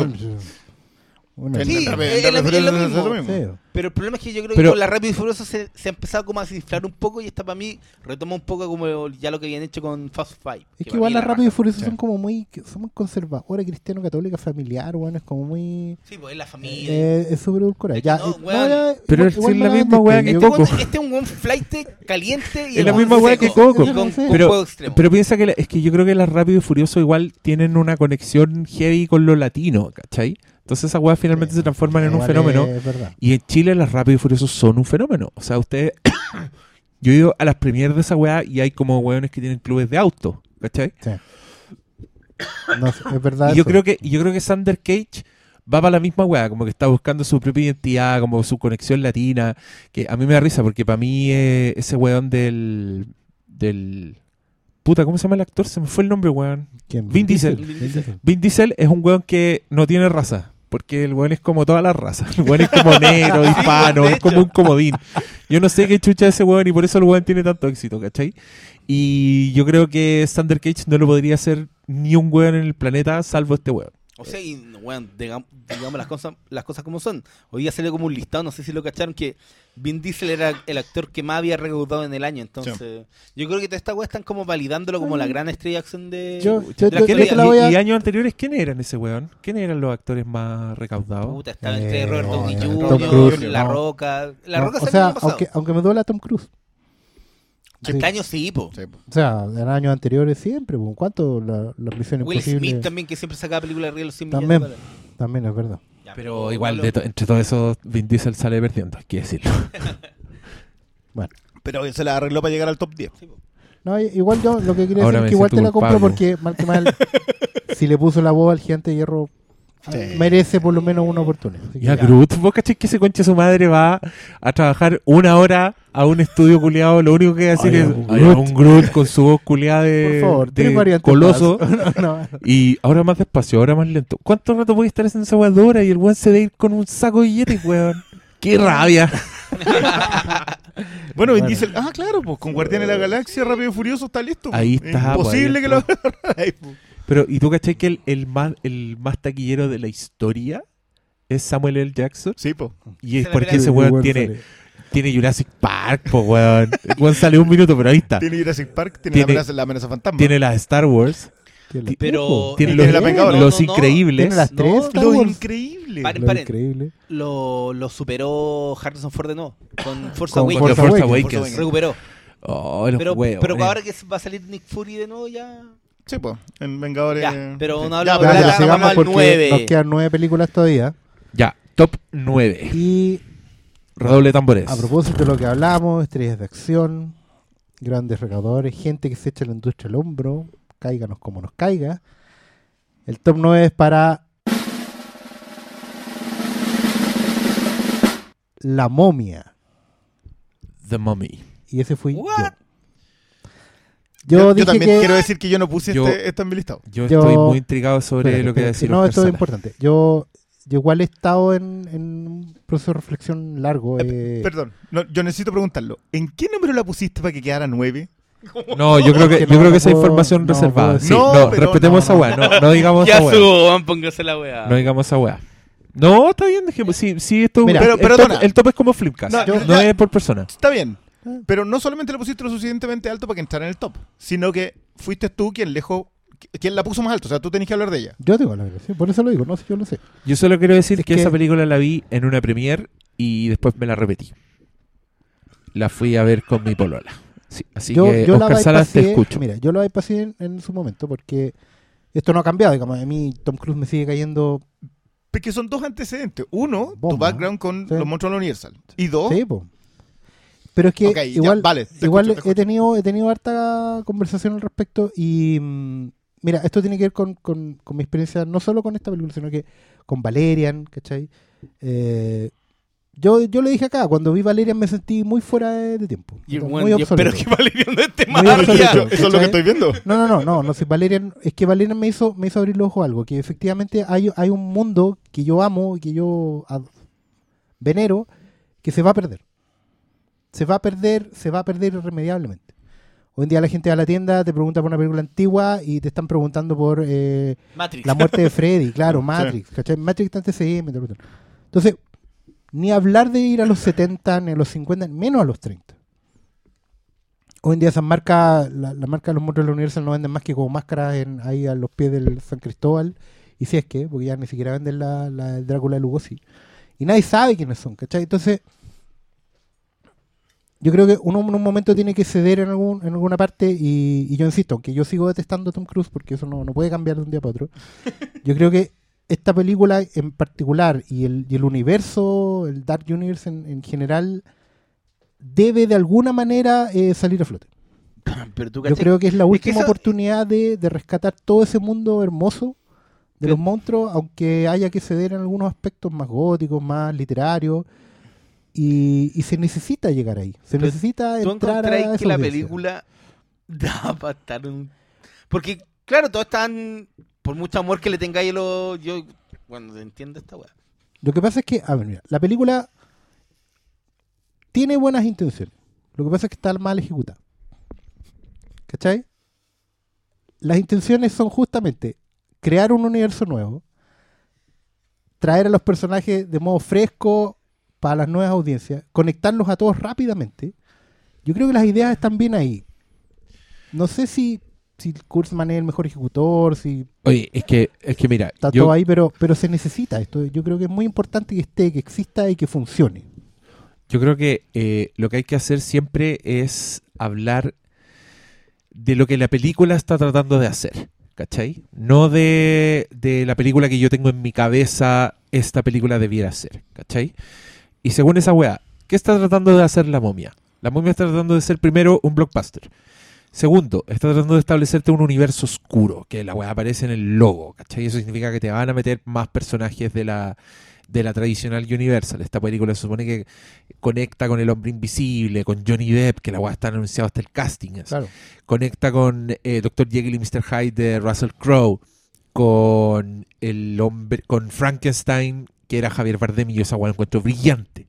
¿Cachai? O sea, de hecho, la mejor idea que tenía era justamente que a través de la conexión con la momia, tú generabas al fin y al cabo al primer vampiro. ¿Cachai? Que es una idea que se insinúa sobre el final. ¿Cachai? Que, que Tom Cruise se convierte en una especie de Neo Caín. ¿Cachai? Que se va marcado, que va a ser inmortal, que no va a morir nunca, ¿cachai? Pero siempre va a estar ahí con- en, en este camino a, a medio filo entre la luz y la sombra que tiene siempre el vampiro, que debe tener el vampiro. Y que es con lo que conectan los caros hoy en día, ¿cachai? Con los juegos de mascarada y todas esas cosas, ¿cachai? Y, y yo insisto, yo creo que es importante, yo creo que esa película necesita verse de nuevo, verse explicada. Yo creo que la acción, que igual es buena, pero todo el mundo se queda con la, con la secuencia del avión, que está espectacular, digamos, y que, y que igual a la luz de lo que se vio en el año, termina siendo de las mejores secuencias de acción, ¿cachai? Que nadie más hace sus, sus escenas así, por muy... Mami, me Mami. Impossible. ¿Cachai? Es, pero al final Sí. es lo que necesitas. Yo creo que es un paso adelante. Es un poco una película. Puta, Oscar que Sala hace que me guste, hace que me guste más la momia. Si Ahora la voy, la voy a incluir, la voy a incluir. Si le perdonamos esto a los Vengadores, yo creo que le podemos perdonar muchas cosas más. Pero yo creo que no podemos farrarnos la oportunidad de tener a Russell Crowe dándolo todo ahí en el papel, aunque mejor escrito quizás, como quieran, pero, pero tiene que estar ahí. Yo por eso quería destacarla este año, porque creo que en el intento fue la más arriesgada, la que tomó mayores riesgos, la que se atrevió a romper el molde dentro del molde, y eso es, yo creo que eso es valorable. Sobre todo a la luz de otros resultados, como dije, Valerian, incluso la misma Last Jedi, weón. ¿Cachai? que, que, que quiere atreverse, pero se queda en eso nomás. Y eso, no, necesitamos cambiar, necesitamos cambiar desde dentro de la industria. Yo creo que esta película iba para ese lado. Ya, eh, otro top, ¿o no? El señor Salas es el que los tiene. Ya, Sigamos, Salas. sigamos. Eh, top, espérate, top 10, Era- Thunder Ca- eh, XXX, Triple el X. regreso de Thunder Cage. Top 9, The Mummy. La y el top 8 es Alien Covenant. Yo lo puse alto. Yo igual iba a decir que la puse no tan alto como Christian, pero igual a raíz de lo mismo que estaba diciendo ahora. hace poco. Sí, yo. mm, Mire, yo sé cuánto le pegamos acá a Alien Covenant. Sé de. Ya, de- Ridley. y, a, y a Ridley Scott. Pero hay varios factores que, que, que- que sentí que eran indispensables revisarlo. Todos saben acá cuál fue, al fin y al cabo, mi, la- mi película favorita del año. Saben cuál yo iba a tirar el número uno. Creo que era indiscutible. Eh, y que estaba fuera de cualquier parámetro de conocimiento de alguien que le pudiese extrañar. Eh, ¿Por qué yo coloqué a Alien Covenant? Yo no voy a decir el, lugar en el que estaba, pero lo tengo, está bastante alta. Se debe a dos factores en especial. Uno, a la revisión del género. Que yo siento que en caliente no hicimos cuando hicimos el podcast. Y la otra se debe a que si hay algo que hizo Ridley Scott este año fue pasearnos a todos. O sea, primero hace Alien con todos los bemoles que nosotros ya discutimos, pero eh, sin, sin revisión. Lo discutimos en su momento. Después produjo Blade Runner. eh, que se, no se encontró con la capacidad para dirigirlo porque estaba demasiado ocupado con, eh, con Covenant. y armó una Blade Runner, la dejó puesta. Hoy día leía una entrevista en la que él mencionaba todas las cosas que eran de él en Blade Runner. Eh, se le entrega a Villeneuve, Villeneuve termina dirigiendo lo que termina dirigiendo, eh, creo que también va a aparecer, espero que aparezca también en la lista, yo por lo menos la tenía en la mía. Eh, y después de eso va y hace una película All the Money in the World, que él tiene la idea de colocar a Christopher Plummer. Los productores le niegan la idea y le colocan a Kevin Spacey. Cuando pasa lo de Kevin Spacey, en 11 días, 11 días, remueve digitalmente a Kevin Spacey y coloca de nuevo a Christopher Plummer. Hace los reshoots. eh, retira la película de un festival en el que se iba a presentar. Estamos hablando de un caballero de 80 años.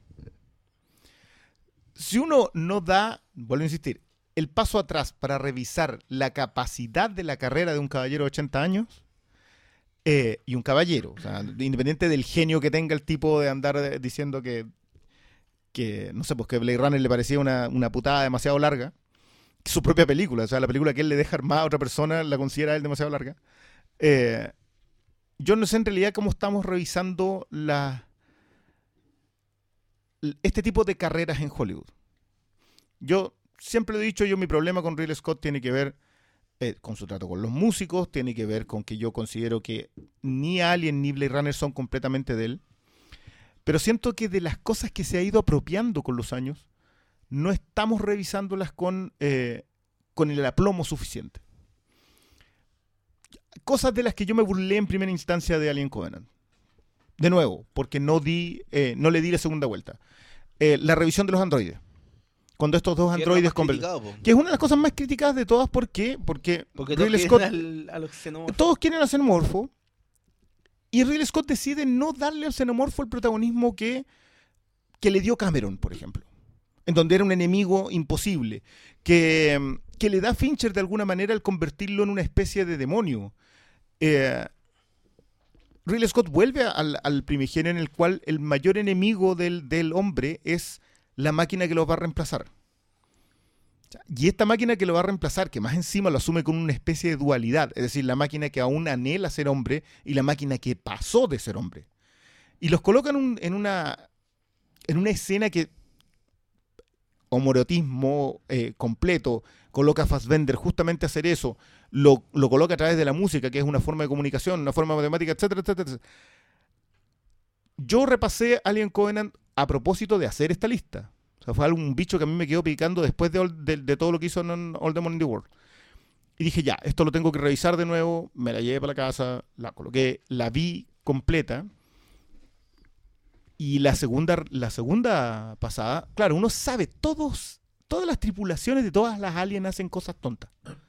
Si uno deja de empezar a criticar eso per se, empieza a notar las, las verdaderas segundas lecturas en, en- en Prometeo primero y en Alien después. Yo, ojo, que no he querido revisar Prometeo porque probablemente ahí sí que tenga que hacer una reculada mucho más fuerte que con esta. Porque con esta fue una sola pasada, digamos. Eh, mira, yo después de ver eh, Alien Covenant dije, este weón quiere hacer Blade Runner. Entonces, para mí debería este weón haber hecho Blade Runner y pásenle un Alien a Denis Villeneuve. El mundo Claro. sería un lugar mejor. Probablemente la, la Blade Runner hubiese quedado mejor. Ojo, la, la entrevista que salió hoy, que le hizo Variety, es una entrevista demoledora. El tipo de verdad es un tatita cascarrabia eh, en otra parada, pero con la energía para seguir haciendo las cosas, de las que se siente parte. Entonces, Esa weá es heavy. Este weón Es es, como, es como Woody heavy, Allen, pero el weón hace Éxodo, hace los Diez Mandamientos, ¿cachai? Hace Alien en, Covenant, en hace rigor hizo tres películas en este año, solo que una no la dirigió. Mm. Pero Sí. fue productor ejecutivo y por lo que dice hoy día, tres de las principales ideas de Blade Runner son de él, incluyendo el holograma. Incluyendo la novia holograma, que, que para mí ese, para mí ese fue un, un quiebre en el cual, de nuevo, por cierto, hay que volver a repasar eh, cuál es la visión real de lo que de lo que él pretendía hacer sobre su mundo de Blade Runner. Y, y eso obviamente lo traspaso a Alien y, y no, no, no pude no colocarla, perdón, esto yo lo hice el fin de semana, o sea, yo, yo vi a Alien el día 24 de la noche, antes de irme a acostar y dormir 10 horas, digamos, pero, Sí, pero igual, necesité no, irme, irme al reposo con eso. Sí, es verdad, es igual lo habíamos estado hablando harto en la tienda y tenía que ver mucho con, eh, con empezar a hacer las conexiones con. Porque alguien de ya de, de- de cierta edad ya tiene clara la visión del mundo y lo que quiere para el futuro. Y, y si está, al igual que Scorsese, construyendo un legado, ese legado tiene una tesis, tiene una tesis que probar. Y yo sentía, que lo hablábamos, inevitablemente que no solo Alien Covenant con, Prometeo, sino que la visión de, de- de la humanidad y la superhumanidad en, en, en la, en ese díptico también está en Blade Runner. ¿cachai? Y en el fondo también están de marcha. Sí. Que hay, hay una visión así. Una lo- visión del hacia- futuro. de supe- claro, y de superarse más allá y, y- y de que, y que en el fondo eso es muy humanista, ¿cachai? Está muy cerca de que todo, todo pasa por nosotros, ¿cachai? El bien y el mal, inevitablemente pasa por nosotros. Yo creo que eso hay que valorarlo. Hay que valorarlo al fin y al cabo y, y- ¿Sabes quién? En el tema de la búsqueda, para mí esto es muy distinto a lo que hizo Eastwood. Eastwood pasa por una etapa en la cual asume que se va a morir y empieza a hacer películas en búsqueda o en eh, o con la idea de que la muerte está cerca. Hace Hereafter, hace mm, Gran Torino. Hay un tema de redención, hay un tema muy cristiano en la forma de buscarlo. Pero también como de ratificar sus creencias. Sí, pero, pero, pero hay una... sus películas están es cada vez más republicanas. es, que, es que hay un ajuste de Claro, pero también. sí, bueno, ojo que yo creo que, que en las nuevas, las últimas tres, en la que viene sobre la, la- la historia de los héroes, yo creo que se está acercando a otro lado Eastwood. Pero en mi caso con Eastwood es que Eastwood sigue en búsqueda. Él sigue buscando algo que contar. En cambio, Ridley Scott no está en búsqueda. Ridley Scott lo tiene clarito. Lo tiene, lo tiene claro a tal nivel que lleva casi 40 años De- empeñado en ello. declarándolo, si es igual es. Uno de repente se, se pone Gil también y se va, se, lo salta, salta cosas, ¿cachai? Se, se- Es que, pasa es que para mí tiene que ver con el tema del autor. Yo creo que hoy, este año hablamos mucho de los autores detrás de las historias y cómo, cómo es, cas- es tan difícil que les lleguen a contar, les lleguen a dejar contar esas cosas. Eh, y creo que Ridley Scott ha tenido la suficiente... Ojo que igual es probable que no se haga una segunda Covenant por lo mal que le fue. Y, y creo que también tenemos que asumir un cierto grado de responsabilidad quienes la hemos hecho bolsa sin, sin darnos cuenta que el autor que está detrás tiene la, tiene la película mucho más claro que nosotros. O sea, ¿no?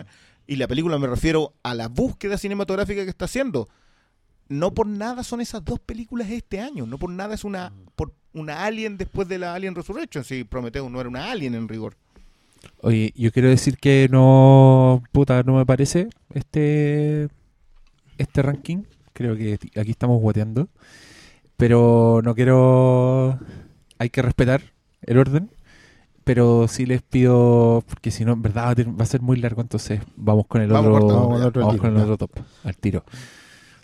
Igual lo importante es que a todos los que estén escuchando les quede la reflexión también y se vuelvan a acercar a estas películas, como por ejemplo la siguiente que es The Last Jedi.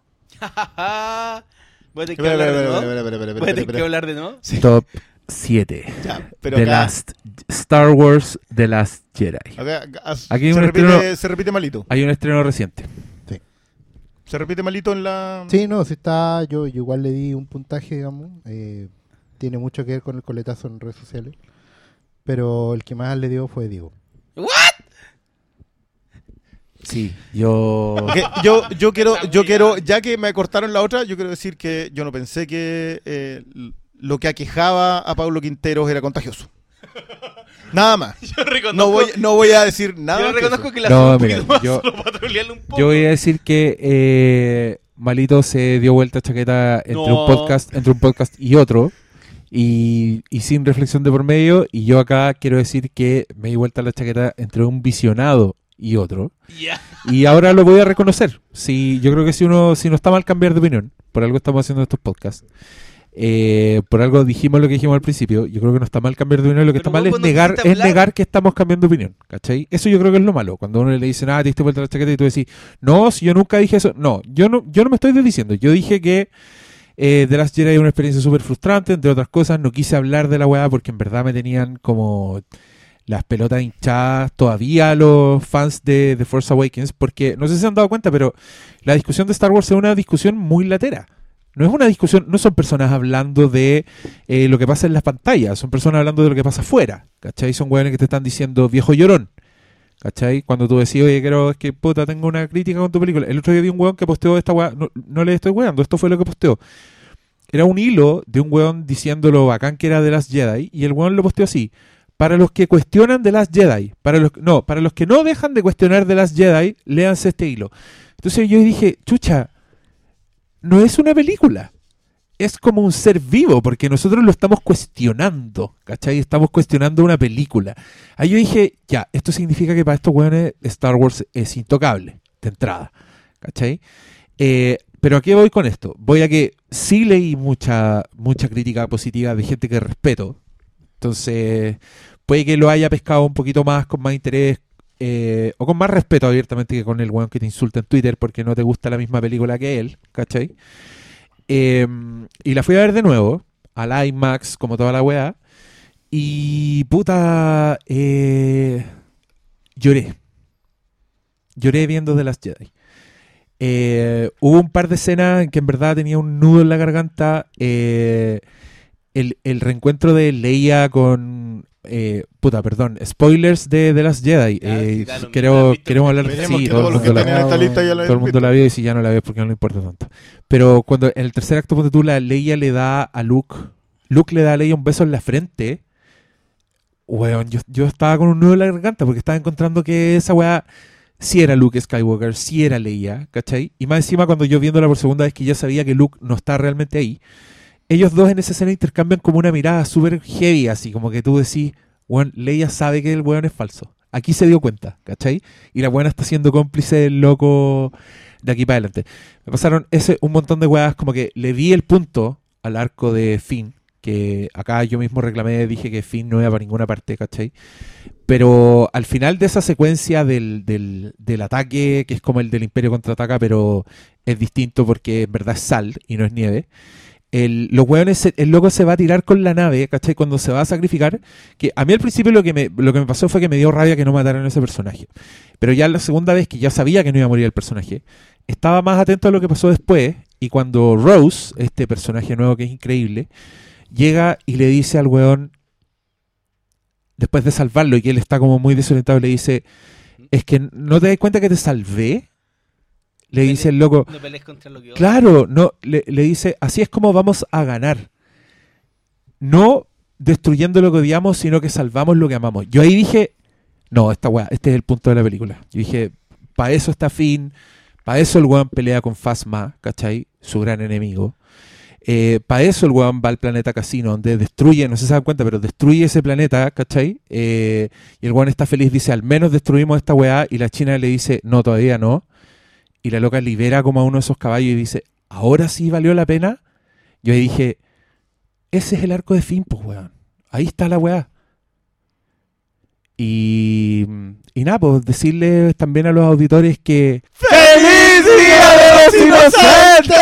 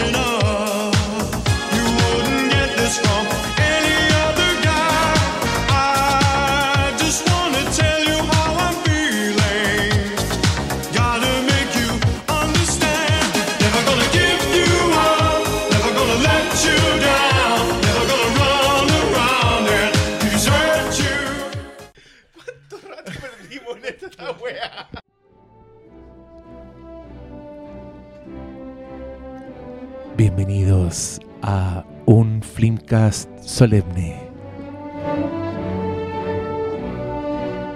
Se va el año, despedimos este 2017 callampero. No, tuvo sus cosas buenas. Voy- ¿Sabéis qué? Tuvo cosas buenas, tuvo Fue cosas me- malas. Fue mejor que el año pasado que salió Donald Trump, presidente de Estados Unidos. Pero ahora fue presidente todo el año. no sé. Pero ya estamos todos acostumbrados. Pa' mí, eh, este año fue como It's a Wonderful Life. Tanto, tanta miseria como felicidad, pero finalmente escogemos la felicidad y nos quedamos con eso. Así que, que bello vivir. Terminamos aquí el programa. Buenas noches. Este es como graduación. Eh, yo, yo quería como una música solemne de cierre de ciclo, porque igual, digámoslo, como que este es el capítulo en que nosotros cambiamos de temporada. El capítulo Claro, cuando el el capítulo de lo mejor del año es cuando adiós, volvemos, partimos foja cero, que generalmente es como un día después de que grabamos el podcast. Pero puta, se cierra el año Flime de Filo y tenemos que conversar y todo eso. Me acompañan, como siempre, el querido Oscar Salas. ¿Cómo estás tú? Muy bien, bien. eh, dispuesto a entregarlo todo en esta jornada. El hombre de la planilla esta noche. El notario. Ya, ya vamos, ya vamos a llegar a eso, no seamos impacientes. Doctor Malo, ¿cómo estás tú? Oh, oh, hola, ¿cómo están todos? Hola, hola. Eh, ¿qued- ¿Quedaste prendido en Navidad? ¿Cómo fue Sí. eso? ¿Cómo estuvo? ¿Estuvo buena la celebración en familia? Tranquilo. Te vi comiendo, amasando, weón. comiendo como enfermo. La cagó, weón. La cagó que uno ya como que se prepara. No, y, y tú caché que uno ya está en esa edad donde yo veo a mi pobre madre haciendo juego, ya mamá, yo te ayudo, yo te ayudo. Y la weá es como un ciclo sin fin. Empecé ayudándole con algo y no paráis, weón. No, pues, no sé qué hay. Pero es bueno, así. Se crean nuevos Sí, recuerdos. porque cuando yo era chico no ayudaba ni una weá, pues. Entonces ahora. Puta, yo soy lo peor, yo me quedo sentado. Y es como, No, no. tráigame, no, pero ¿sabes qué? tráigame un Este pollito. año lo que hice fue igual una pega que importante que estar mirando a las cabras chicas. Ya. Esa weá es invaluable y, Esa weá no es menor. y, en y en algunas ocasiones es como una sesión de CrossFit, digámoslo. Sobre todo cuando te dicen, papá, empújame, empújame. Y el papá en cuestión mide 1,95 y se tiene que agachar a un centímetro del suelo y más encima andar empujando. Esa bicicleta. esa es CrossFit. Esa weá es CrossFit. Eh, y a propósito de CrossFit. Ah, Cristian Briones, ¿cómo estás? eh, Buenas bien, noches. Impecable. Yo- Impeca- estáis- sí. vos, vos estáis, est- este capítulo le gusta a este weón. Empieza a wear, empieza a wear temprano no, en el mes. Ya, ¿cuándo va a hacerlo? ¿Cuándo Diga- va a hacerlo? digamos, ¿por qué también está contento el guancito? Sí, Después de Navidad, po. y dormí 10 horas. Ah, que ya. era algo que no había hecho en bastante tiempo, lo- debo decirlo. Del 24 al 25, 10 horas de plácido No, pues sí. sueño. Weón, Ya, di- pero la weá hermosa, weón. La venta, ¿o ¿no? No, pero- Debe ser rico vender Obvio, po. harto. Más encima, weón, fue. Estuvo bien. Oye, cabros, ¿qué quieren comer? Pidan lo que quieran. Yo me rajo. Ahí tienen 15 lucas. Y tiró la- Y ahí- y y ahí uno tiró dice, así, y uno ahí Navidad. dice, bien, Gracias, Navidad. bien.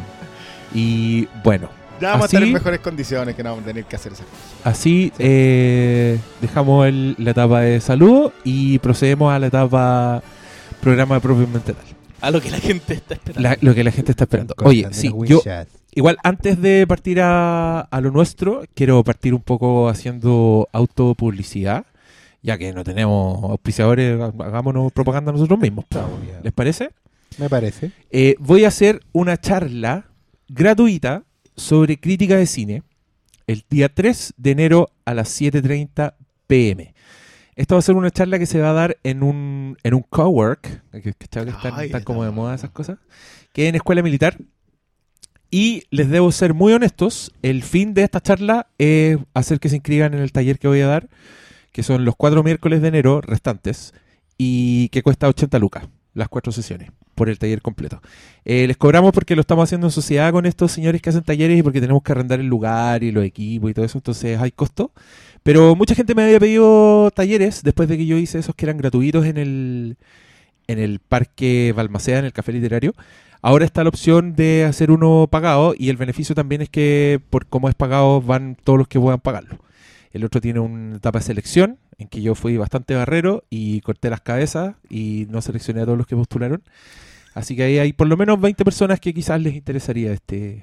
Qué mala onda, como humillándolo. Ahora, ahora que ya ahora que no entraron Ahora, por la ya, buena, que, ya que no quedaron en la universidad estatal, ahora, ahora pueden ir a la privada. Como, ya llegaron los tiempos mejores, ¿cachai? arriba los corazones. Oye, ¿sabes que tengo mucho miedo? Porque vi una cuenta en Twitter que se llama Está mala la cosa. ¿Te han visto? Ya. Es para cagarse la risa. Y son puros pantallazos de gente haciendo este tipo de weas. Como, vengan a mi taller en mi casa de cine, inscripciones ahora. Está mala la cosa. Hagan publicidad en su, Claro. en su podcast. Creo que era Gumucio el que tenía, Rafael, taller literario de Gumucio, en su terraza. Está mala la cosa. Ya, aquí estoy yo con esta charla gratuita, que en verdad es para embaucarlo, es como una estafa piramidal. No, pero mira, Ah, es como la chaucha. no, miren, yo les, yo les, voy a- les soy muy honesto, eh, la charla es como la primera clase, en el fondo. Si usted se quiere quedar, se queda, y si no, se queda con esa primera clase, que igual seguramente voy a decir cosas que le van a gustar. La primera es gratis. La primera, solo la primera es gratis. Pero ahí, por ejemplo, vamos a hablar de qué valor tiene ser crítico de cine hoy día en que todos son críticos de cine. O sea, Facebook, después de que se estrena The Last Jedi, es como meterse a Kairos du Cinema. La weá, y un, un loquito se mandó 10 planas con una reflexión sobre. Entonces, ya, en esta época donde todos pueden y son críticos de cine, ¿qué valor tiene ir a pagarle a un weón para que te enseñe a escribir? Eso lo sabrán en la charla gratuita. Y en la pagada. Y en la pagada ahí a fondo, pues ahí, ahí está taller literario con todo. Ahí tienen que escribir, vamos a leer sus textos, lo, lo de siempre. Piénsenlo como un taller literario esto, porque finalmente es un taller para que ustedes escriban, no es para que hablen. De... Igual les puede servir, pero la idea es el formato, la crítica escrita. Así que eso. Diríamos, ¿y si hacemos un taller de podcast? Así nosotros. ¿Irá alguien? Igual, ¿Cómo igual hacer eso es como tráiler de la temporada. Primera Sí. lección. Ah, son como- Compren chela. Abastézcanse. Segunda lección. Compren pizza. Y listo, alcoholícense y, Y- del... Y conversen. Y acérquense Sí, al micrófono. Sí, en verdad que es chanta. Está mala la cosa. Arroba está mala la cosa. Ya, Ya. volvamos a materia. Eh, Expliquen Oscar, cómo, Oscar expliquen cómo Salas. se armó el, el top Ya, 10. Miren, hoy Sí, día vamos a hablar, ya, eso, vamos a hablar de lo mejor del 2017, para lo cual todos mandamos una lista con nuestros top 10 ¿Pero del a año, de qué, po? de las películas que se estrenaron en Chile durante... No, al No, final, ¿qué dijimos? Las películas, a ver, cada uno de nosotros escogió 10 películas. 10 películas consideradas lo mejor del año. Dentro de lo que vimos, ya fueran salas de cine, microcines, plataformas de streaming legales Y Blu-ray. y Blu-ray.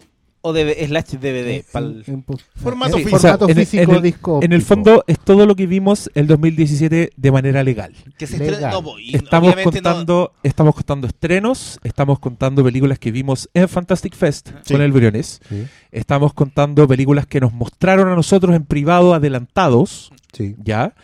Y estamos hablando de todo lo que vimos en Netflix, en Amazon y puta, En si se compró el. Blu-ray también. Sí. No estamos contando el punto MKB, que debería darles vergüenza. O sea, el- Paguen por su el- entretenimiento. No estamos contando los screeners que salen en esta época. Claro, ni los cosa. DVD Uy, con- empezó, ni empezó lo- todo esto, eso. DVDs con subtítulos Oye, coreanos. Voy a aprovechar, voy a aprovechar de darle una buena noticia a los fliméfilos que nos escuchan. La película Call Me By Your Name, que es una de las que más ha sonado como de las buenas, se va a estrenar en Chile el 15 de febrero. Así que aguántense. Yo sé que hay screeners, eh, los va a ver si es que no los hay ya, pero vean las películas en el cine, porfa. Sean- Sobre todo porque el esfuerzo que seamos- representa para esos sellos. Sí, esas cosas a mí chicas. me gusta que se estrenen esas películas en el cine, me gusta verlas en el cine y si el público objetivo de la película la ve en la casa robada de internet, es la distribuidora simplemente no va a traer esas películas y Y ahí no- vamos a cagar todo. Y ahí nos van a mostrar el Deal de Independencia 2 en un siglo sin fin. O va, va a estar de las Jedi rotando en toda la en todos los cines. No sería malo en todo. ¿Qué es lo que ya pasó? O sea, el otro día escuché de un multicine gringo que tiene The Last Jedi cada una hora.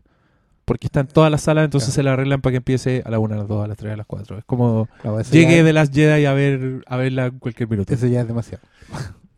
Bueno, yo creo, que yo creo que para allá vamos y películas como Call Me By Your Name son vistas de manera ilegal. Ah, y también les quiero contar esto, solo esta copucha, yo sé que este podcast va a quedar de 5.000 horas y que me van a odiar por estar agregando tanto, pero vi un tráiler de una película que no puedo entender que no hayan hecho antes. La película se llama Alpha. ¿Hay cachado, Malo? ¿Tú has visto algún tráiler de esa weá? Es una película que es como de la era del prehistórico cuando, cuando están los hombres todavía, o sea, hombres mamuts, no dinosaurios, esa prehistoria. Y un weón se queda como varado, herido, porque su tribu se va y lo deja solo. Y el loco es el primero en como hacerse amigo de un lobo, ¿cachai? Entonces es la historia del primer perro domesticado. Y yo vi esa weá y dije, ¿cómo a alguien antes no se le había ocurrido hacer esta película? Y la weá se ve muy kuma, se ve como una película de Roland Emmerich, así, esa es la calidad como, como 3000 Pero- años BC, esa weá así como 10.000 weas digitales, weas muy falsas. Perro. Pero conchetumadre, yo quiero ver esa película. Weón, el primer, el lobito, el primer lobito que decidió Claro. apegarse a estos, we- estos sacos de wea. Y, y técnicamente, claro, si el primero que domestica es prácticamente el eslabón perdido entre Neandertal y Cromañón. Mm. Si es un cambio cultural heavy Sí, asentarte, pues.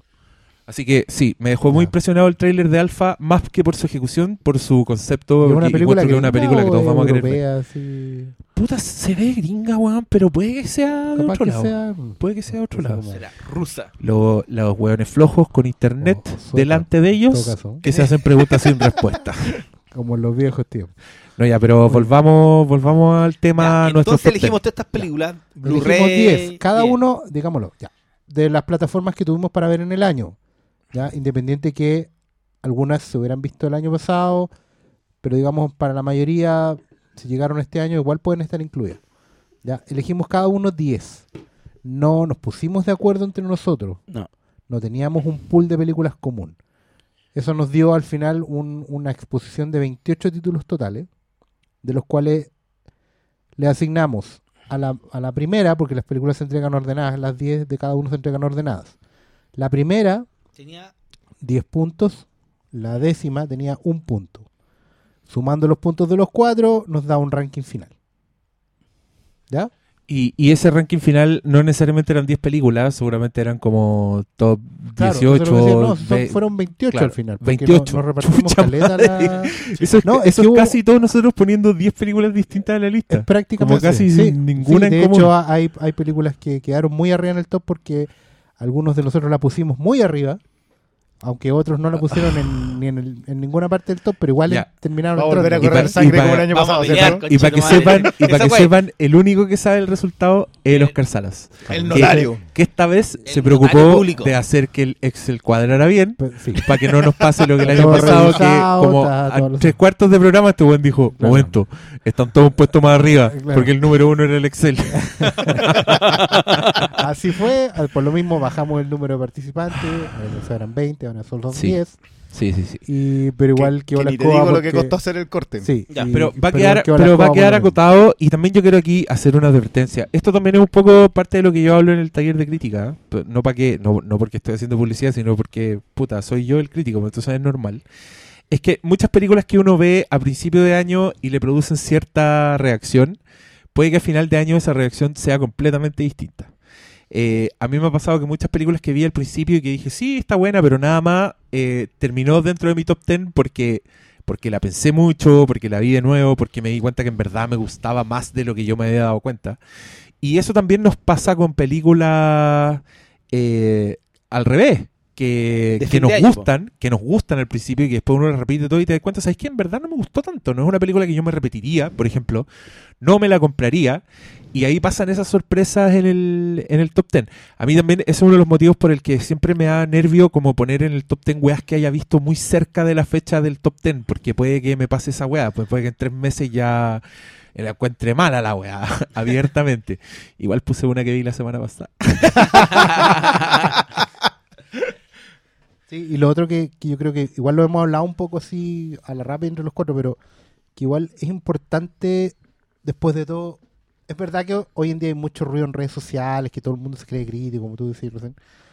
Pero también es cierto que hay una oportunidad de, de tener un diálogo. Y de repente hay gente que, que igual opina con, con cierta coherencia, digamos, que también ve muchas películas, y ya la gente está accediendo mucho más al cine, entonces hay, hay, una, hay un cierto nivel de conversa que uno puede tener y que en realidad no es que uno lo hagan darse vuelta la chaqueta, digamos, pero, pero igual hay una reflexión que es importante ir haciendo, yo creo, con, con, el, con, el, con la conversa en redes sociales. Creo que eh, la, la importancia de, cosas como la opinión rápida en Twitter, que ya no es, ya ahora se puede extender un poco más, o el comentario en Facebook, ¿cachai? O la, o la salida de las premiers, de repente hay que ir poniendo un poco más de oído a esos comentarios. Yo creo que de repente eh, igual es- esto es una un poco más reflexión de fin de año, pero creo que igual hay un, hay un momento en que nos tenemos que empezar a dar cuenta que, que, que otros también pueden tener algo de razón y que podemos incorporar esos elementos.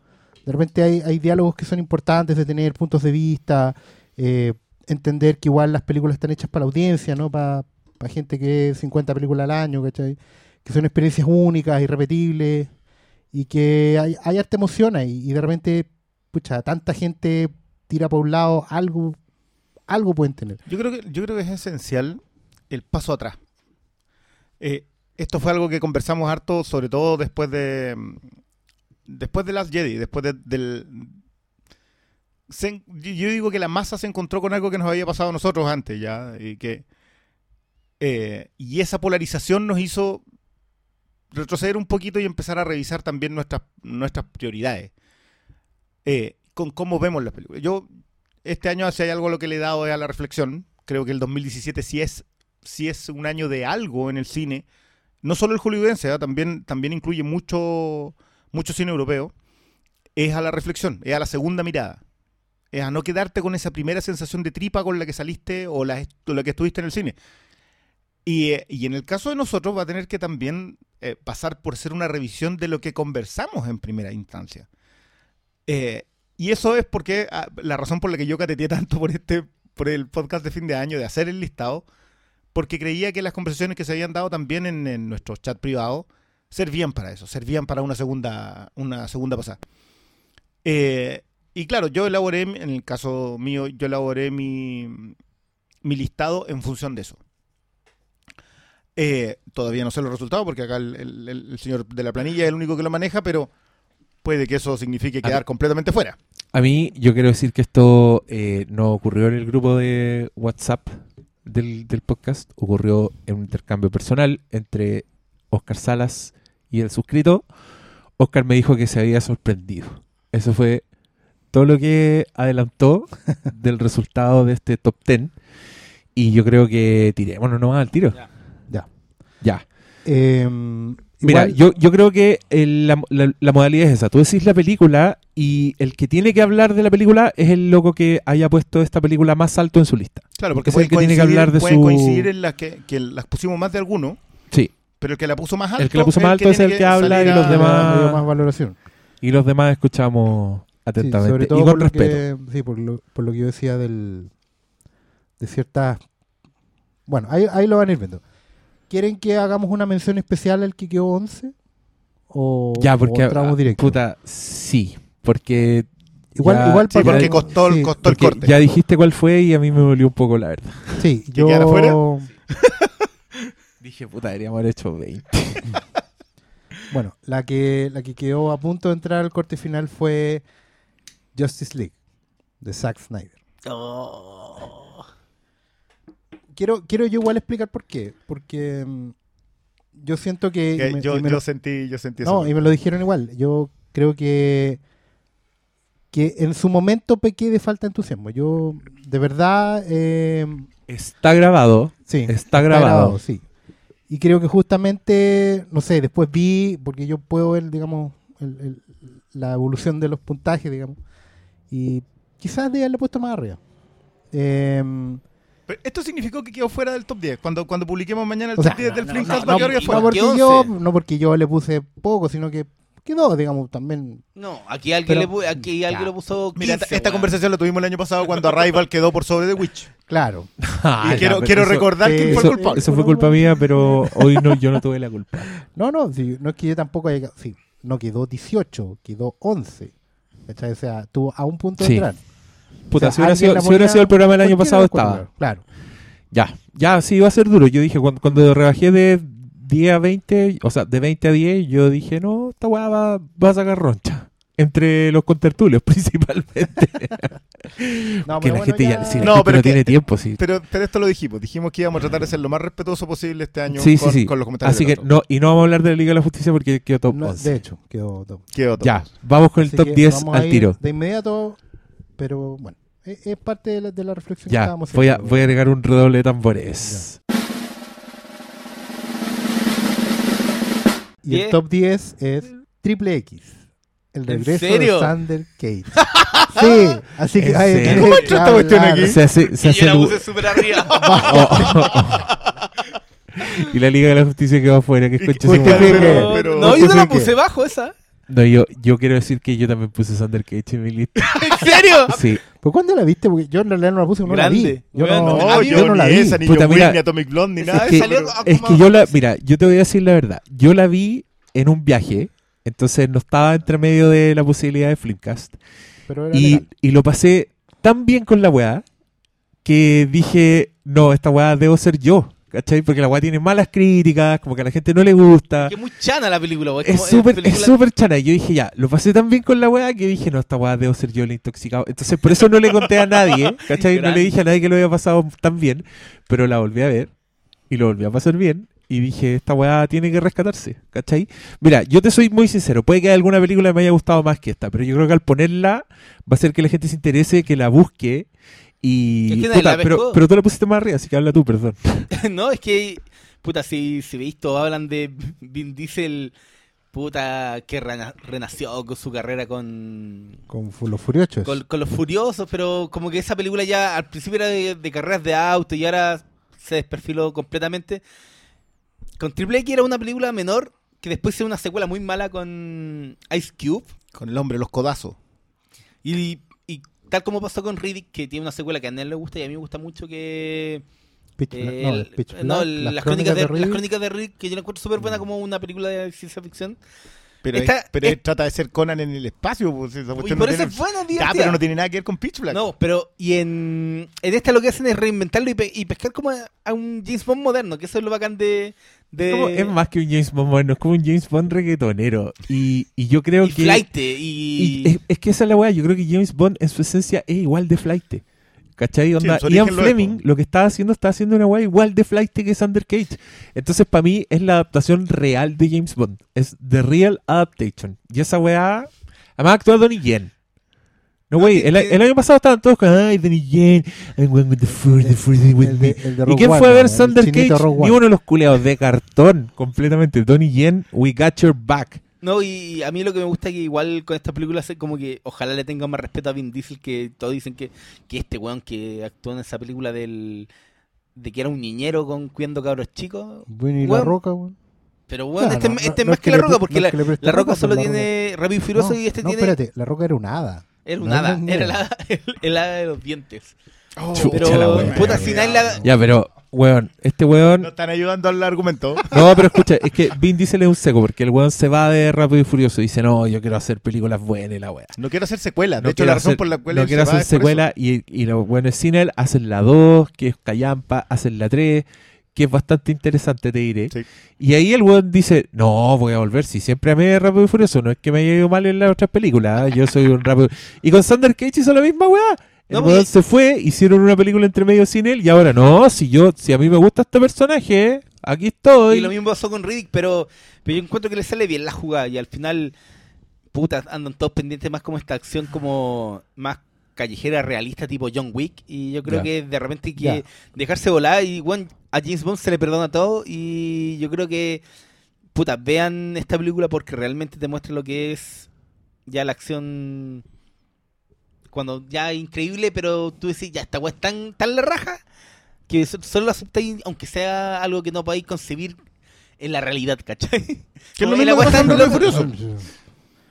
Sí, es lo- mismo. Pero el problema es que yo creo Pero- que con la Rápido y Furioso se, se ha empezado como a desinflar un poco y esta para mí retoma un poco como ya lo que habían hecho con Fast Five. Es que igual las la Rápido y. Furioso Sí. son como muy, son muy conservadoras, cristiano, católica, familiar, bueno, es como muy... Sí, pues es la familia. Eh, es súper edulcorada. Ya, No, eh, weón. ya, Pero igual- es la misma weá que este, Coco. este es un buen flight caliente y Es la misma weá que Coco. y Con, con Pero- juego extremo. Pero piensa que la- es que yo creo que las Rápido y Furioso igual tienen una conexión heavy con lo latino, ¿cachai? Entonces esas weas finalmente se transforman en un fenómeno. Y en Chile las Rápido y Furioso son un fenómeno. O sea, ustedes... yo he ido a las premieres de esa wea y hay como weones que tienen clubes de auto, ¿cachai?